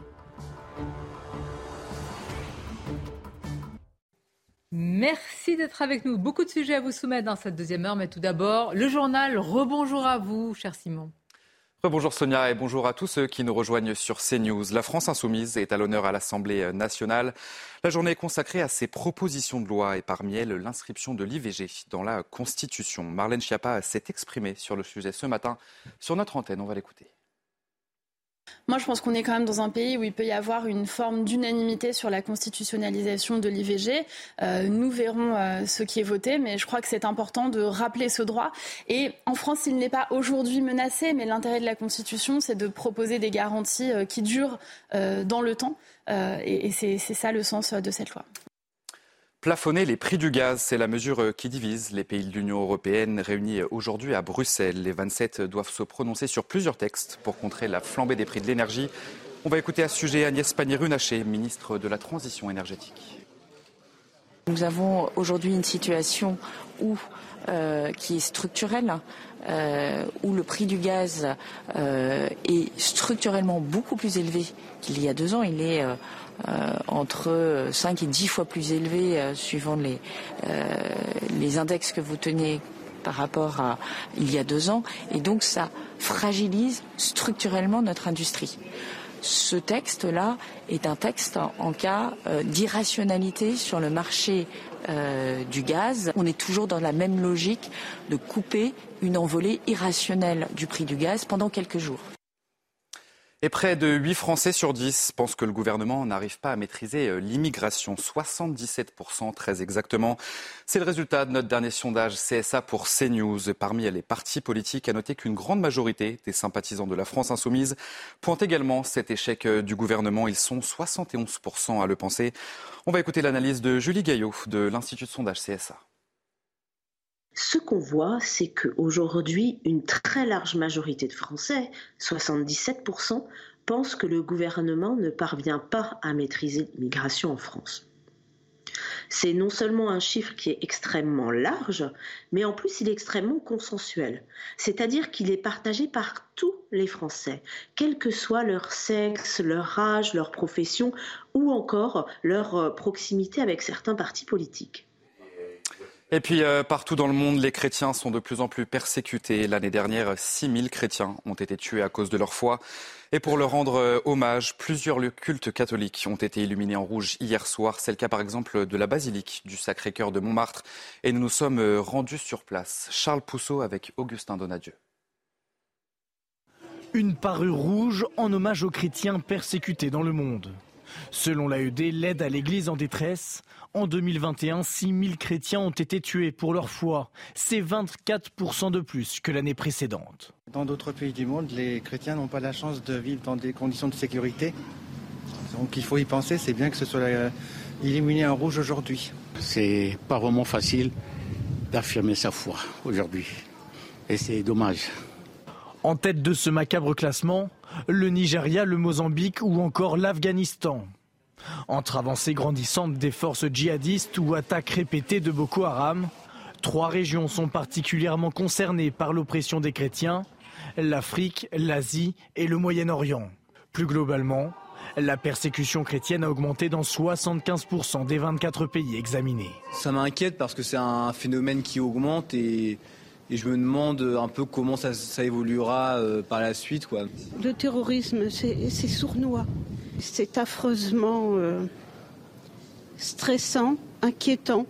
L'Église espère que cette mobilisation internationale ouvrira les consciences et permettra un soutien financier à l'Église africaine. Aujourd'hui, plus de la moitié de la population mondiale vit dans un pays où les habitants subissent des violences et des inégalités à cause de leur foi. Allez, vous ne bougez pas tout de suite, on va aller euh, au Qatar pour parler euh, de l'équipe de France. Regardez votre programme avec Sector, montre connectée pour hommes. Sector, no limits. Premier direction euh, Doha au Qatar, où on va retrouver nos envoyés spéciaux Mathilde Espinas et Louis Vix. Bonjour Mathilde, J-2 avant le deuxième match de l'équipe de France euh, qui affronte le Danemark samedi. Alors on le sait, hein, ça sera sans Lucas et Hernandez. Mathilde, comment vont nos Bleus et quelles sont les dernières informations dont vous disposez? Racontez-nous tout. Oui, J-2 avant ce match euh, important face au Danemark qui pourrait déjà permettre à l'équipe de France de se qualifier pour les huitièmes de finale. Et cette journée, elle est marquée par ce départ de Lucas Hernandez. Il s'était blessé mardi face à l'Australie. Il est forfait. C'est aujourd'hui qu'il quitte ses coéquipiers. Il va laisser un vide sur son couloir gauche, mais aussi un vide dans le vestiaire, dans les à côté. C'est un joueur très important dans ce groupe France de par euh, son sourire. C'est toujours souriant. Il aime chambrer Lucas Hernandez. Et pour ses coéquipiers, eh bien, c'est un coup dur de devoir euh, lui dire au revoir aujourd'hui. Mais pas de place pour les sentiments. Maintenant que la compétition a commencé, il faut jouer tous les quatre jours. Il faut déjà se préparer à cette rencontre face au Danemark. Aujourd'hui, euh, conférence de presse avec Marcus Thuram, avec Matteo Gandouzi, suivi d'un entraînement, un entraînement ouvert intégralement aux médias, ce qui signifie qu'il n'y aura pas de mise en place tactique. Pour cela, il faudra attendre demain, la veille de match. Mais il ne devrait pas y avoir de grands changements effectués de la part de Didier Deschamps pour euh, le match face au Danemark. Évidemment, pas de Lucas Hernandez c'est son frère Théo qui devrait prendre sa place dans le couloir gauche. Peut-être quelques ajustements pour renforcer justement un petit peu ce couloir, notamment parce que cette rencontre face au Danemark, elle sera plus dure. Des Danois au jeu séduisant, au jeu offensif aussi, et aussi des Danois qui ont fait match nul pour leur premier match 0-0 face à la Tunisie et qui n'ont déjà presque plus le droit à l'erreur.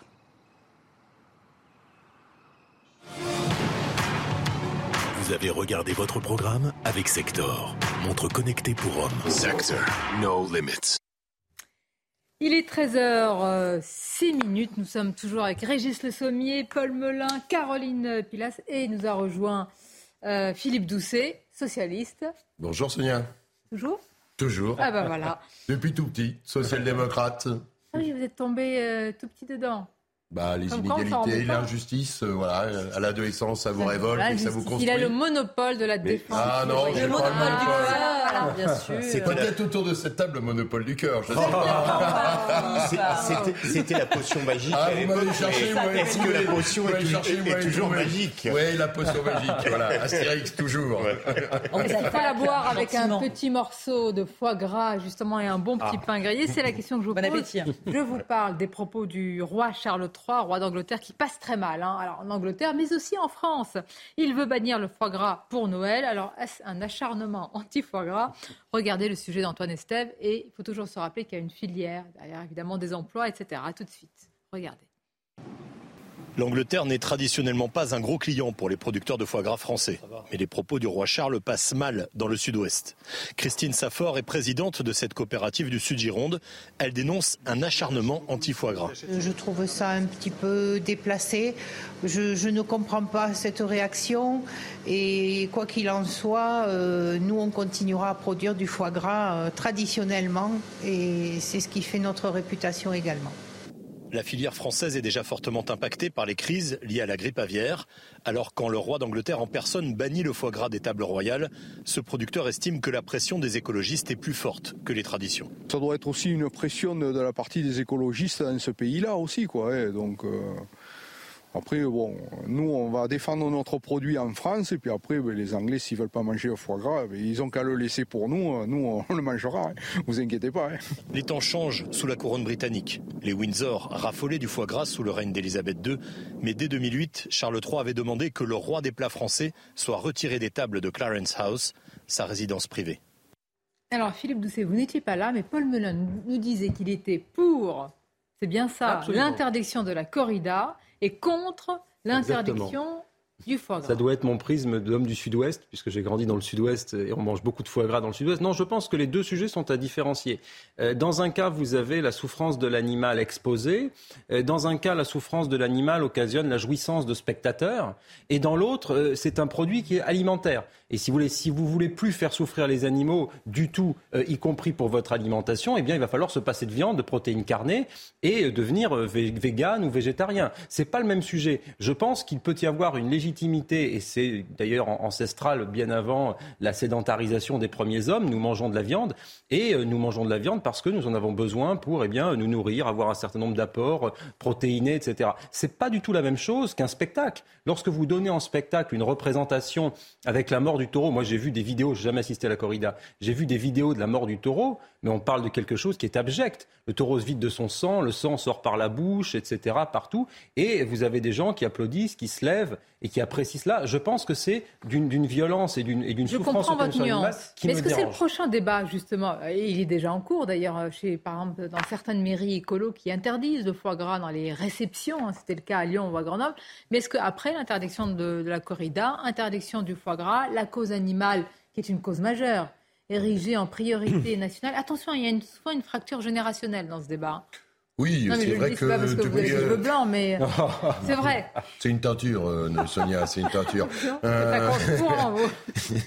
non, mais bah, si vous voulez, effectivement, il y a un débat euh, qui a apparu quand euh, je suis devenu député en 2012. On ne s'attendait pas à voir ce débat apparaître.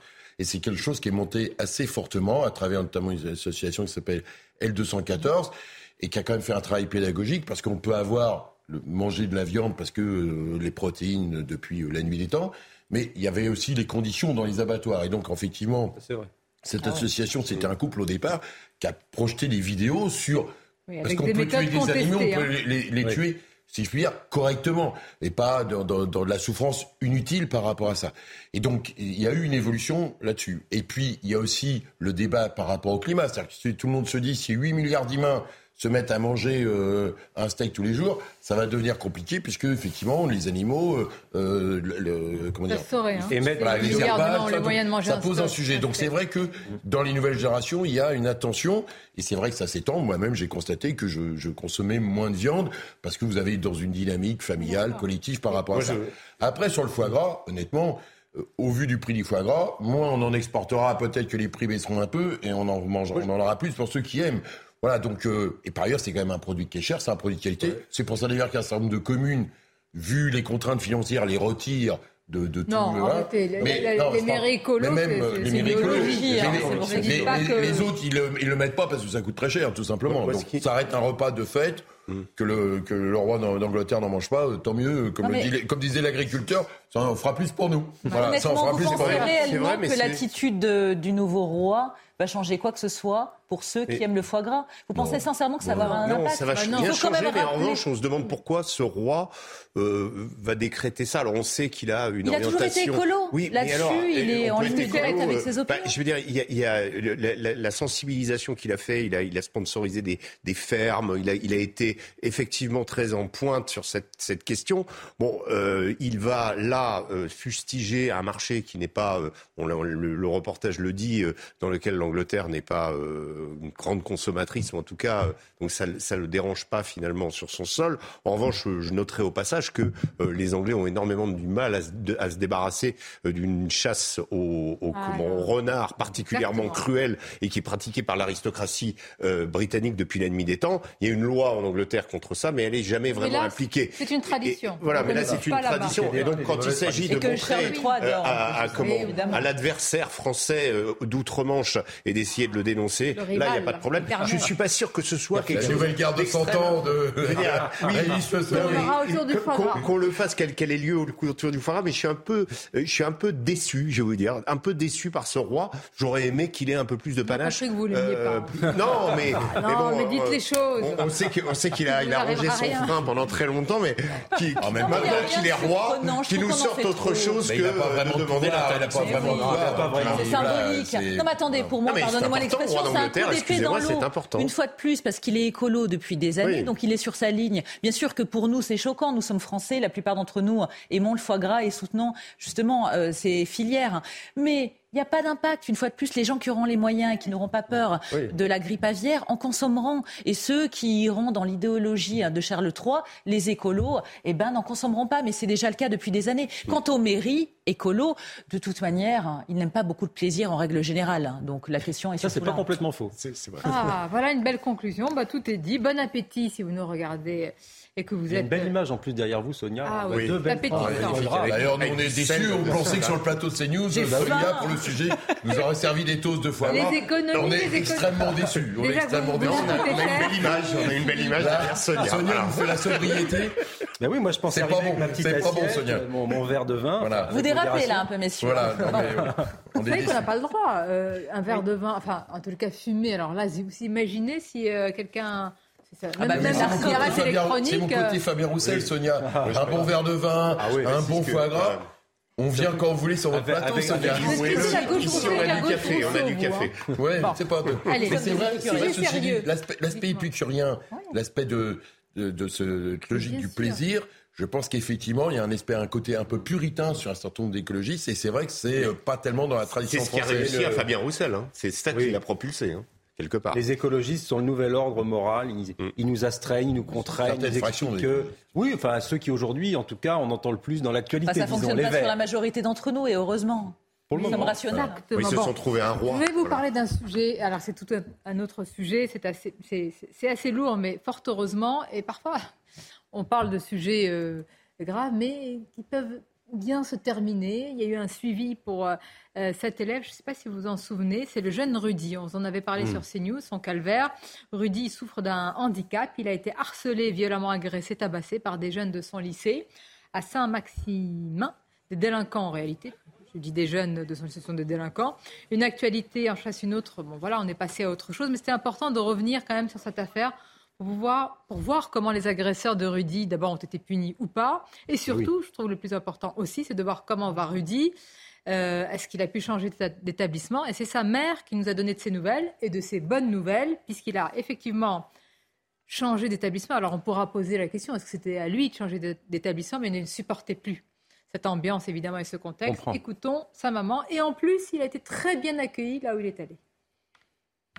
Rudy ne voulait plus retourner à Saint-Maximin. Il avait très peur, il voulait pas y retourner. Il m'a dit clairement que s'il retournait, il arrêtait ses études.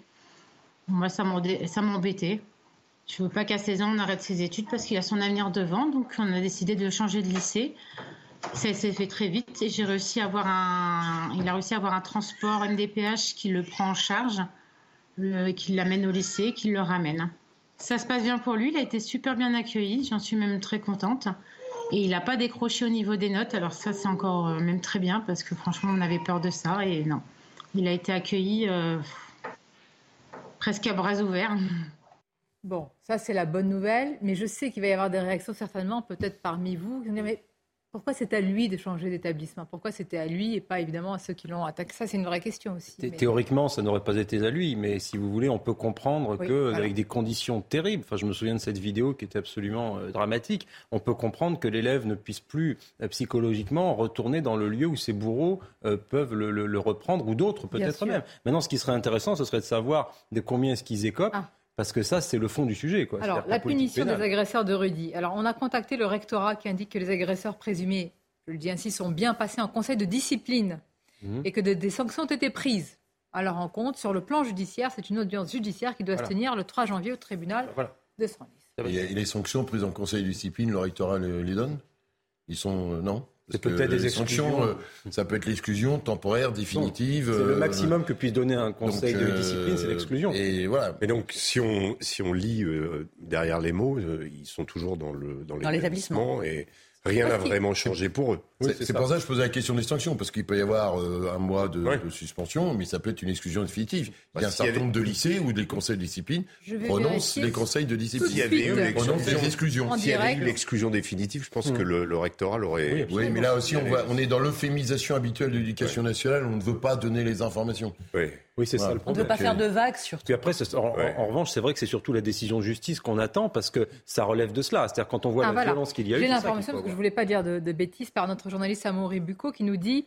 Euh, en tout cas, la maman n'a aucune information sur les décisions disciplinaires prises par le lycée à l'encontre des agresseurs présumés de son fils. Nous ne les avons pas à l'heure actuelle. C'est curieux parce que normalement, il y a les élus euh, étudiants, voire les élus des parents qui assistent au conseil, et qui ont pu relever l'information, les parents d'élèves. Tout à fait, les parents d'élèves, euh, les représentants des parents d'élèves assistent au conseil du lycée. Même le représentant des élèves, d'ailleurs, le, délégué des élèves. Caroline, le traumatisme, il est présent. Et d'ailleurs, la maman dit, quand on, on se retrouve dans cette zone autour du lycée, il reste toujours collé à la personne qui l'accompagne. Bon, évidemment. Il est traumatisé. Rappelons que nous, les personnes en situation de handicap, nous sommes la population la plus discriminée et stigmatisée en France. Nous sommes 12 millions. Et nous sommes une cible facile depuis plusieurs années, handicap visible et ou invisible. Évidemment, moi j'ai une pensée toute particulière pour ce jeune Rudy, parce qu'il est traumatisé, il faudra qu'il soit suivi, il doit avoir peur. C'est très bien qu'il ait changé d'établissement dans le sens où psychologiquement, il va pouvoir se sentir plus épanoui plus lui-même et ne pas être ramené sans arrêt à cet abominable acte et surtout à son handicap. Mais ce qui est scandaleux, c'est que les coupables, limite, sont des victimes. Ils restent au sein de l'établissement. Quelque part, ils ont gagné, même s'il y a eu, et moi je m'en félicite, pas de cet acte bien évidemment, mais la vidéo qui a été publiée sur les réseaux sociaux pour qu'on voit jusqu'où mm. on peut s'en prendre concernant une personne vulnérable, qu'elle soit en situation de handicap, âgée, femme enceinte. Mm-hmm. Il y a eu plein d'exemples ces derniers temps. Mais j'attends surtout que la justice fasse son travail convenablement, soit ferme au niveau d'une peine, qu'elle soit même exemplaire en termes de sanctions et qu'il sévisse pour ne pas que ça se reproduise. On aura l'occasion d'en parler en fonction. La bonne nouvelle, c'est que le plus important, c'est qu'il a été bien écrit et que ces notes parce que le plus important, très souvent, il n'y a pas eu de rupture dans son les notes euh, décrochent. C'est pour ça que je voulais en parler. Le, fait qu'il aille bien, en fait, on le voit à travers les notes. Il témoigne, effectivement. Il témoigne que ça va bien. C'est vrai qu'il y a eu un soutien pour qu'il puisse changer d'établement. Donc, véritablement, il y a, eu un accompagnement de la solidarité. Alors, il y a des, un lycée cette affaire, on va s'y arrêter. On va même consacrer euh, bah, toute la dernière partie de, de l'émission. C'est incroyable. L'avocat de la victime sera avec nous dans quelques instants. Qu'est-ce qui s'est passé? C'est une plainte d'abord qui est déposée contre euh, pas n'importe quel hôpital euh, parisien, l'hôpital Cochin. Une patiente violée après avoir été hospitalisée. Évidemment, traumatisme énorme, question de la euh, sécurisation des hôpitaux. Mais aussi, il y a le profil du suspect qui est arrivé en France illégalement en 2019, qui a fait l'objet de trois ordonnances de quitter le territoire. Et en plus, ces OQTF, elles ont été à un moment délivrées sous trois identités différentes. Bref, c'est un embrouillamini incroyable. Donc, on va voir tout ça avec l'avocat. Mais tout d'abord, on est sur place déjà avec notre journaliste euh, Jeanne Cancard à, l'hôpital Cochin. Jeanne, qu'est-ce qui s'est passé Qu'est-ce qui s'est passé cette fameuse nuit, justement, où il y a eu euh, ce viol? Eh bien, Sonia, les faits sont déroulés dans la nuit du 27 au 28 octobre dernier, ici au service des urgences de l'hôpital Cochin à Paris. La victime, une jeune femme âgée de 34 ans, a été hospitalisée ici après avoir fait un malaise dans un bar. Son agresseur présumé, lui, aurait simulé, aurait menti sur son état de santé pour lui aussi être admis ici à l'hôpital. Puis c'est aux alentours de 4 heures du matin alors que la victime dormait, qu'il a donc violé. À ce moment-là, un infirmier du service est arrivé. Il a permis, eh bien de faire fuir le suspect qui rapidement ensuite a été interpellé une heure après, environ à 5 heures du matin. Le jeune homme âgé de 22 ans a été interpellé sur la voie publique concernant son profil. Eh bien, vous l'avez dit, il fait l'objet d'OQTF, d'une obligation à quitter le territoire français. D'après nos informations ce soir-là, eh il aurait pris des stupéfiants et aurait également volé la carte bancaire de la victime. Toujours concernant cette nuit-là, le personnel soignant qui travaillait ici nous parle d'une nuit très agitée avec beaucoup de patients alors que eux eh bien, dénoncent le manque criant de personnel. De son côté, la PHP confirme, la direction de la PHP confirme cette agression mais ne souhaite pas commenter une affaire en cours, nous a-t-elle dit. Et Jeanne, comment, comment le personnel, justement, les infirmières, infirmiers, aides-soignants, aides-soignantes, réagit euh, à tout cela? C'est ça qui est assez frappant, c'est-à-dire que la plupart du personnel que nous rencontrons ici devant les urgences de l'hôpital Cochin nous disent ne même pas être au courant de cette affaire. Certains l'ont appris ce matin dans les médias, d'autres, eh bien, c'est nous-mêmes qui leur apprenons. Nous avons pu discuter avec une représentante du personnel qui dénonce justement cette omerta, qui nous dit qu'elle a été en contact avec ses collègues qui travaillaient au service de nuit, qui travaillent encore dans ce service de nuit des urgences, qui disent eh bien, que la direction a selon eux voulu minimiser cette affaire. Ils n'ont pas été mis au courant alors qu'elle nous dit que c'est du personnel qui potentiellement va être auditionné lors de cette enquête. Mais pourtant, eh bien, ils avancent dans le flou. Et ce que nous a aussi dit cette représentante du personnel, eh c'est que ça fait des années qu'ils dénoncent ce manque de personnel dans des services des urgences qui physiquement sont très grands, un espace très vaste. Et elle nous l'a dit, on ne peut pas appeler à l'aide, on ne peut pas solliciter nos confrères, nos collègues dans une situation délicate, tellement nous sommes peu nombreux et tellement les urgences, elles, sont grandes ici. Merci beaucoup, merci Jeanne pour tous ces, détails. Alors c'est une affaire qui, fait déjà grand bruit, hein, qui va faire euh, beaucoup parlé. Je vous dis, il y a la question de la sécurisation des hôpitaux, la question des moyens. Vous avez entendu le personnel qui était même pas euh, au courant. Une nuit agitée, certainement comme beaucoup d'autres nuits, avec énormément de patients. Et puis la question, finalement, immigration euh, au QTF, qui nous occupe déjà depuis quelques semaines. On va marquer une pause et c'est l'avocat de la victime qui va nous rejoindre. Comme ça, on aura tous les éléments du dossier pour en parler et susciter le débat autour de cette table. Courte pause et on se retrouve. Merci d'être avec nous avec dans quelques instants un récit euh, que l'on va qualifier de, glaçant avec ce qui s'est passé à l'hôpital Cochin autour euh, d'une patiente aujourd'hui victime d'un viol. On va en parler des différentes responsabilités du profil du suspect puisque l'avocat euh, de la victime est avec nous. Mais tout d'abord, les titres, c'est CNews Info avec vous Audrey Berthaud. La sécurité dans les transports euh, en commun, Gérald Darmanin était à la gare de l'Est à Paris euh, ce matin. Le ministre de l'Intérieur a annoncé hier que deux fois plus de forces de l'ordre seront déployées dans les transports d'ici euh, les JO 2024. Il a également annoncé la création de commissariats au sein des gares pour faciliter la prise de plaintes. La pollution de l'air a tué au moins 238 000 Européens en 2020. Ce sont les chiffres de l'Agence européenne de l'environnement. Un chiffre en légère hausse sur un an à cause du Covid, la pollution de, l'air qui reste la menace environnementale la plus importante pour la santé des Européens. Enfin, en Afghanistan, une quinzaine de femmes manifestent à Kaboul. Elles sont décidées à ne pas capituler. La condition horrible des femmes afghanes est une honte pour la conscience du monde, pouvait-on lire sur leur pancarte. Depuis que les talibans ont repris le pouvoir en août 2021, les manifestations de femmes sont très risquées. De nombreuses manifestantes ont été arrêtées. Merci beaucoup Audrey. C'est une jeune femme de 34 ans qui, euh, au sortir d'une euh, soirée, chute euh, lourdement sur la tête. Elle va se rendre, elle est transportée évidemment à l'hôpital, à l'hôpital Cochin. Et c'est un récit glaçant d'une nuit incroyable. Vous venez d'entendre notre journaliste Jeanne Cancard qui est sur place et qui nous a indiqué qu'une partie du personnel n'était même pas au courant de ce qui s'était passé autour de cette jeune femme. Volonté de minimiser de la part de la direction de cet hôpital. En tous les cas, L'avocat, maître Alexandre Lobry, avocat de la victime, est avec nous. Bonjour à vous, maître. Bonjour. Merci d'être là. Première question, évidemment, on l'imagine traumatisée, votre cliente, mais comment se porte-t-elle aujourd'hui?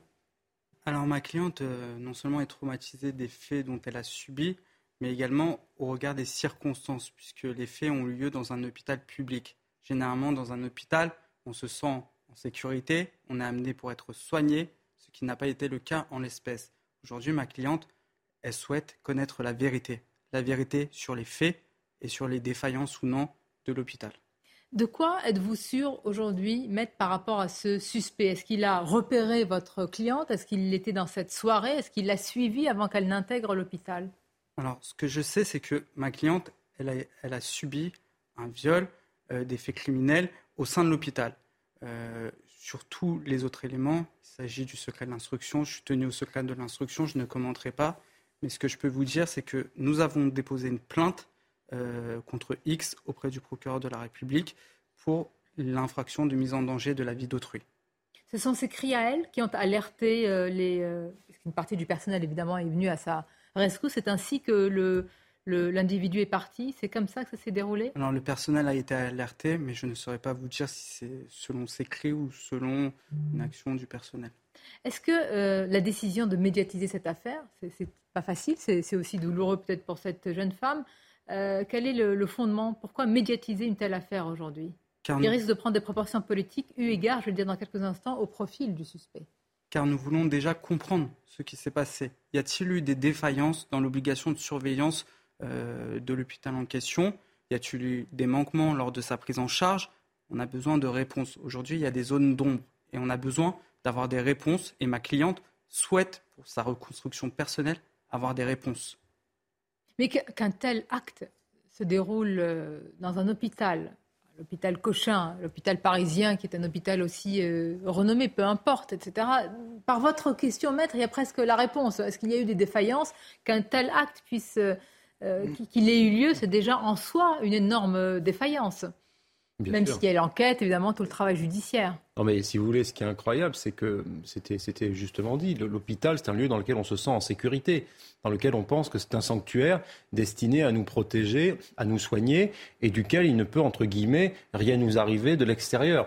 Or, il se trouve que maintenant, comme un énième symbole je pense, et ça c'est mon analyse politique, comme un énième symbole de l'ensauvagement de notre pays, on en vient à devoir protéger. Que va-t-on devoir faire maintenant? Mettre de la police à l'entrée des hôpitaux, faire des contrôles des sacs à main, euh, mettre des, des, des, des, vigiles qui vont être des forces de sécurité privées devant les hôpitaux, alors même que dans une nation apaisée, pacifiée, euh, civilisée, on n'aurait pas besoin de faire ça. ça. ça. existe depuis des décennies, depuis des siècles, qui n'est pas les hôpitaux de protéger, et pour autant il n'y avait pas ce type d'acte. Donc c'est comme ça dit quand même quelque chose de notre époque. Juste une question, maître. En fait, la plainte, c'est pour mise en danger de la vie d'autrui. C'est-à-dire, euh, l'hôpital, c'est ça, ce sont des défaillances parce qu'il n'a pas, euh, en tous les cas, semble-t-il, tout est réuni pour ça, euh, pu protéger cette jeune femme. Alors, tout établissement de public de santé a une obligation de surveillance. Ah, dès qu'il y a une admission d'une patiente jusqu'à la sortie, l'hôpital est tenu à une obligation de surveillance. Nous voulons comprendre comment des faits ont pu avoir lieu au sein d'un hôpital. Moi, j'ai une question. Pourquoi avoir attendu aussi longtemps, puisque visiblement, d'après ce que nous disait Jeanne Cancard, euh, les faits ont lieu dans la nuit du 27 au 28 octobre. On est le 23 novembre, presque, presque un mois après, on apprend cette histoire. Euh, c'est vous qui avez décidé de la vente publique euh, Comment ça Qu'est-ce qui s'est passé et pourquoi avoir attendu si longtemps? Alors, il y a une instruction qui a été en cours. Nous nous sommes constitués durant Mais elle est toujours, là vous parlez quand même. Oui, oui, il y a une instruction qui est en cours.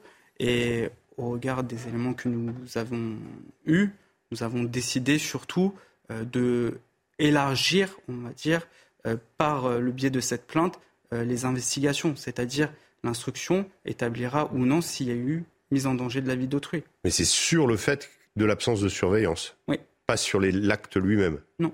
Il y a déjà une instruction. Ce qu'il y a, c'est que cette affaire, euh, il y a ce qui s'est passé, évidemment, qui va jugé, et il y a euh, les implications politiques. Le profil du suspect, en tous les cas, ce que nous, nous en savons, et d'après nos, informations, il était sous le coup, et pas d'une seule OQTF, il est arrivé illégalement en 2019 dans un contexte politique explosif. On nous a beaucoup parlé justement des OQTF, Philippe Doucet. Une telle affaire, déjà, elle est choquante. Déjà, évidemment, elle prend au tripes.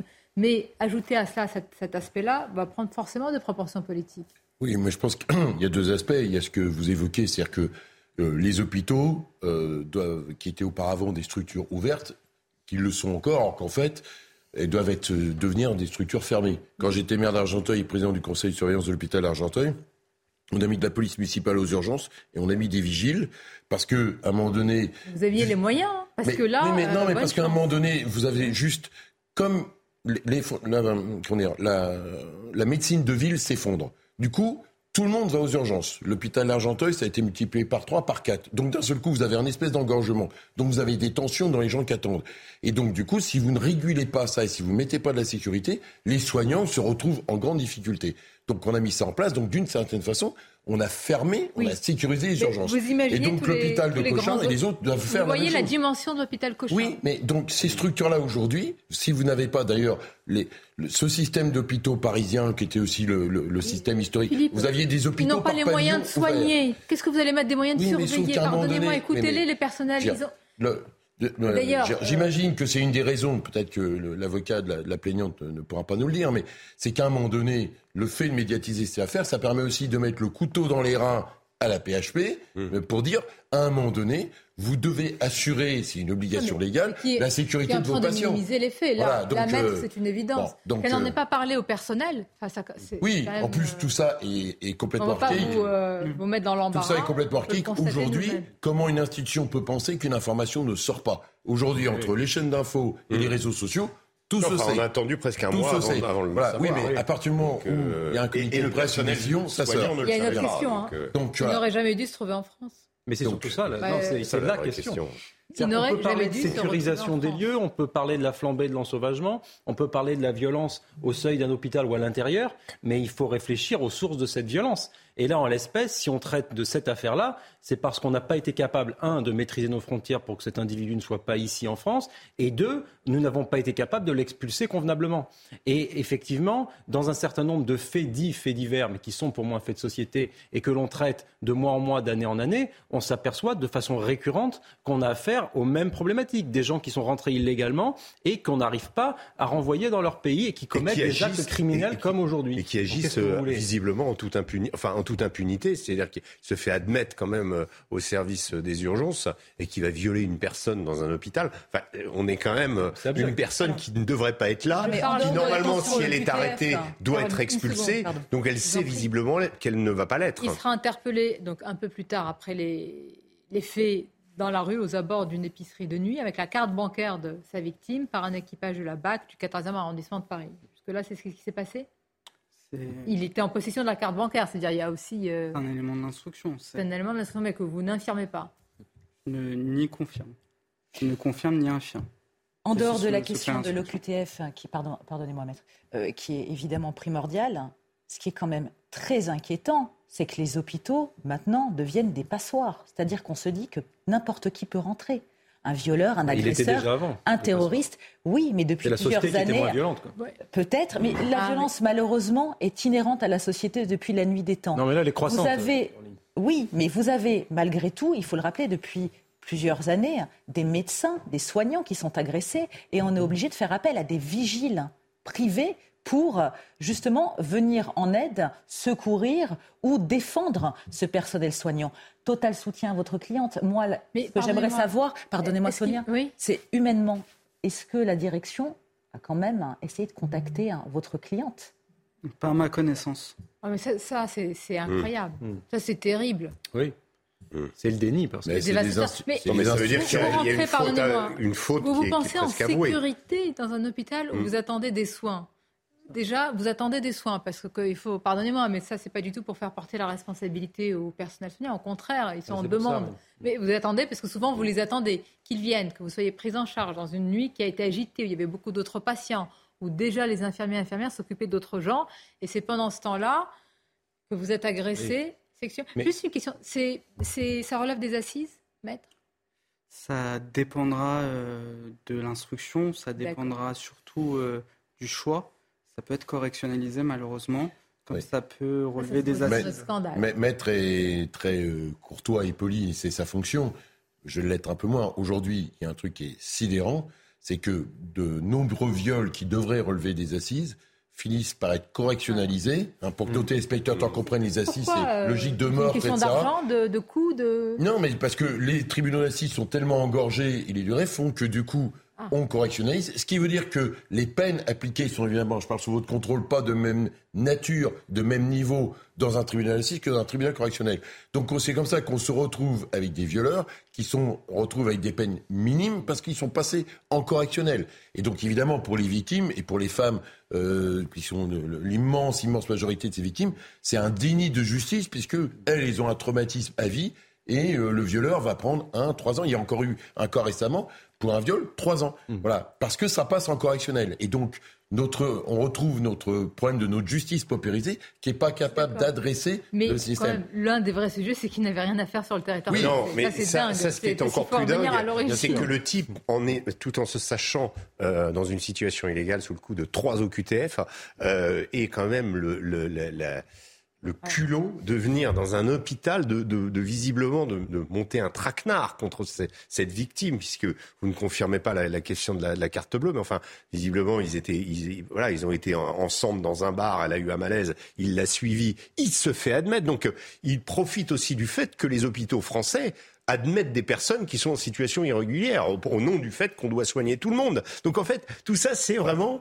Euh, et par ailleurs, il a annoncé un coma éthylique. Comment euh, on arrive dans un hôpital et on rentre dans une chambre avec un coma éthylique alors que le mec n'est pas euh, est pas euh, à zéro. c'est pas vous Non mais ça veut dire qu'un coma éthylique, je sais pas. On, on prend, enfin, on calcule l'auto, l'alcool dans le sang. Enfin, c'est-à-dire qu'il n'y a même pas eu le test sur volume d'alcool dans le sang, parce que quand vous n'avez pas bu, vous n'avez pas bu, quoi. Hein. non, puis il a pu déambuler euh, au vu et au su de tout le monde, comme si de rien n'était. tout le monde, dans bah, du personnel soignant. Bien sûr, je ne suis pas en train euh, de dire qu'ils sont responsables. Ils font un maximum en étant sous-effectif, on le sait bien. Mais c'est aussi ça qui est quand même effrayant. lui, prendre une personne tout, hein, vulnérable. mis en examen et écroué, l'agresseur présumé conteste les ah faits de viol et de vol. En garde à vue, il a expliqué avoir voulu l'aider sur les quais, puis l'avoir reconnu à ses habits sur un brancard à l'hôpital et avoir voulu entrer dans sa chambre pour lui parler. Oh. Ça, c'est sa version euh, à lui.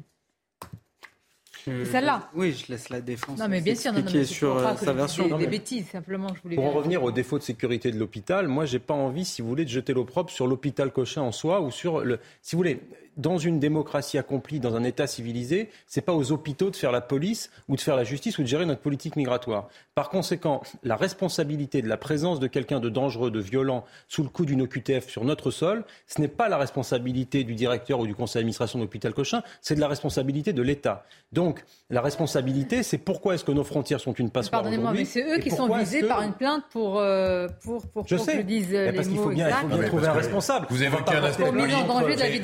On ne va pas porter plainte contre eux. Vous évoquez un aspect politique sur l'aspect. Vous évoquez un aspect politique sur l'aspect légal. Ils ont une obligation par rapport à ça. Quand euh, moi je sécurise l'hôpital d'Argenteuil, je le fais parce que je n'ai mm. pas à le faire. Mais à un moment donné, quand vous avez des soignants qui se font agresser parce que les gens veulent doubler les autres dans une file d'attente sur des urgences qui mm. sont engorgées parce que les gens ne trouvent pas de médecin. un peu de hauteur sur le sujet, le problème c'est qu'on va accuser l'hôpital qui est pas. Avant de prendre, non mais, mais pardon, euh, j'ai en mémoire un témoignage qui est passé dans le journal L'Humanité d'une euh, dame qui s'appelle Madeleine Riffaut, qui a 98 ans, qui est une résistante française bien connue, elle est poète, journaliste, mm. etc., qui a raconté avoir passé 24 euh, heures sur un brancard à l'hôpital Lariboisière sans que personne ne se soucie d'elle. Ce n'est pas une question de personnel qui n'ont pas, d'empathie. Elle entendait toute la nuit J'arrive, j'arrive, voilà, voilà. Elle entendait des cris. Elle était un peu malvoyante, elle savait plus ce qui s'est mm. passé. Pour obtenir un verre d'eau, elle a attendu 12 heures. Là, je vous livre vraiment son témoignage 12 heures. Et encore, elle a obtenu une eau trouble, elle ne savait même pas ce que c'était. Ensuite, comme il n'y avait pas de lit, elle a fini par être transférée dans une clinique et aucun de ses proches n'a été averti. En fait, voilà ce qui se passe dans les C'est un deuxième problème. Non, mais ça, c'est le problème des moyens. Donc il ne faut pas qu'on ait une discussion naïve en disant mais comment ça se fait? Euh, L'entrée n'est pas, mais c'est même pas l'entrée qui n'est pas. Il n'y a rien, rien n'est surveillé en fait. Vous pouvez vous retrouver comme cette dame. Moi, je lui fais confiance totalement. J'ai vu aussi dans la Croix, dans le Sud-Ouest, son témoignage. Elle a dit, mais j'étais dans un no man's land total. Mmh. Et elle rend hommage aux personnes, elle dit c'est plus possible. Et toute personne qui va rendre visite à un proche qui souffre, qui est en souffrance, qui est dans un hôpital public, fait le même constat. Qu'est-ce qu'on vous dit à l'hôpital Même pour descendre pour faire un scanner, on vous dit prenez votre, votre sac, prenez vos affaires, sinon euh, vous n'allez pas les retrouver. Mais ça, c'est le, un exemple concret de la crise de l'hôpital, de la crise du système de santé, dont on, dont on ne va pas trop parler, dont on reparlera l'été prochain, au moment où il va y avoir justement un, un, engorgement. et un risque finalement. Rien ne changera. C'était déjà la même chose. Hein, voilà pourquoi il n'y a pas dehors du budget, question d'humanité aussi quand même. Il y a une quand question d'humanité, mais, on est patient, hein, c'est pas un choix. Peut-être que quand vous traitez à la chaîne et que vous n'êtes pas euh, justement, vous êtes trop peu nombreux pour vous, pouvoir vous occuper, la question de l'humanité euh, finalement, on la met. Euh, oui, totalement. Hein. Une fois de plus. Et, cette dame, était, pardonnez-moi, elle, était un numéro. aussi. Après, il faut aussi qu'on se pose la question. On a monté, on a essayé de s'installer la logique de l'hôpital entreprise bah, l'ensemble des politiques publiques, euh, la, mise en place de la T2A, euh, les niveaux de rentabilité. Euh, pardon, on paye assez d'impôts pour que pour oui, que mais ça on a deux personnels administratifs pour un seul soignant aujourd'hui dans, dans, la même chose dans la police. Ah, je, je, reste quand même. Ça, c'est un sujet majeur, mais l'autre sujet, c'est quand même. Oui, la question des OQTF. Mais c'est quand même incroyable. Et vous avez encore, mais je me demande comment les politiques vont réagir à ce sujet et s'ils vont encore nous dire 100% des OQTF euh, à la fin du quinquennat qui Monsieur Darmanin nous dit bien zéro délinquance dans les jours à venir. Donc vous voyez, ils peuvent promettre n'importe quoi, c'est pas important. Mais vous imaginez là, ça, ça passe pas sous les radars médiatiques, on le sait puisque vous l'avez médiatisé, mais le nombre de personnes sous le coup d'OQTF qui peut-être aussi commettent, etc. Probablement des centaines de faits comme celui-ci dont on n'entend pas parler probablement des centaines de personnes. Vous voyez, là, vous médiatisez. Vous n'auriez pas eu cette démarche-là, on n'en parlerait pas. On ne saurait pas du tout que ça s'est passé, on parlait d'autre chose. Donc, si vous voulez, il y a effectivement, je pense, une inflation de la violence dans ce pays due à une immigration illégale, mal maîtrisée, mal organisée, et à la violence qui en découle. Ça a été dit d'ailleurs par, par Gérald Darmanin et par Emmanuel Macron sur les 50 et quelques Alors, le dire, c'est bien. faits de délinquance en région parisienne qui sont commis par des étrangers. Ce qui est terrible, c'est que s'il n'y avait pas eu d'après ce que je comprends, euh, l'absence de surveillance que vous euh, stigmatisez dans l'hôpital, enfin, dans lequel, sur lequel vous, vous basez justement cette, cette démarche, euh, on n'aurait pas su qu'une personne sous le coup de trois OQTF a violé quelqu'un dans un, dans un hôpital public. On l'aurait pas su. Et pourquoi trois identités différentes? Donc à chaque fois, il a reçu une, une, ordonnance sous une identité qu'il avait. C'est possible qu'il n'ait pas ses papiers d'identité. C'est le cas de beaucoup de gens. oui, oui, c'est même la hein. Quelle est la suite maintenant, maître, pour, vous et votre cliente? Comment vont se dérouler les, les faits maintenant? Alors la suite, euh, tout d'abord, euh, nous souhaitons que le parquet ouvre une enquête préliminaire, que le juge d'instruction puisse, puisse être saisi sur ces faits et qu'il y ait des investigations. Et de toute façon, nous, la partie civile, on jouera un rôle actif euh, dans cette affaire pour que la vérité éclate et surtout pour que la justice puisse être rendue pour ma cliente la vérité éclate, mis à part la contestation des faits par euh, l'agresseur présumé, il n'y a pas de... Il n'y a pas de raison qu'elle ne puisse pas euh, éclater. dans la chambre, il y, a eu un il y a eu du personnel qui est entré et qui a donc fait fuir cet individu. Donc il y a eu bien un. La carence du personnel ne doit pas éluder aucune responsabilité. Vous êtes confiant sur l'ouverture quand même là de, ce dont vous m'avez parlé, l'enquête Nous espérons. Et ça repose sur quoi ça? Vous avez tous les éléments qu'il faut pour cela sur euh, une possible ou non défaillance de l'obligation de surveillance euh, du personnel ou de l'hôpital. Personnel ou hôpital? Ah, C'est une plainte contre X. Ah oui. Mais attendez, ça veut dire que le... Là, je ne pose pas la question seulement à vous, mais c'est-à-dire que le... la direction pourrait imputer cela euh, au personnel qui était présent ce soir-là? La direction peut, on peut, imaginer que la direction se défausse sur le personnel, expliquant que voilà, tout est possible là-dessus. Que le personnel était au courant et qu'il ah n'a pas, agi. Euh, oui, qu'il pourrait y avoir une non-assistance à personne en danger ou autre. Enfin, il y a une hiérarchie. Ah, ce serait la terre des lâchetés. Et vous avez les ordres de votre direction après, quand même. Hein. Ça, ça, va remettre aussi en cause parce que euh, dans le jargon hospitalier, hein, 4 euh, heures du matin, c'est ce qu'ils appellent la nuit profonde. C'est que là, c'est là où il y a le moins de personnel, puisque a priori c'est là qu'il y a le moins d'entrées. Je crois que c'est à partir d'une heure du matin. A l'équipe de nuit, hein. c'est la même oui, mais, à, en fait, 22h 4 heures du matin. Non, non, non, en fait, selon les hôpitaux, je dirais, en fait, aujourd'hui, ils ont, du fait des problèmes de personnel, ils ont réduit, et souvent même les hôpitaux peut-être pas sur Paris, mais en, banlieue.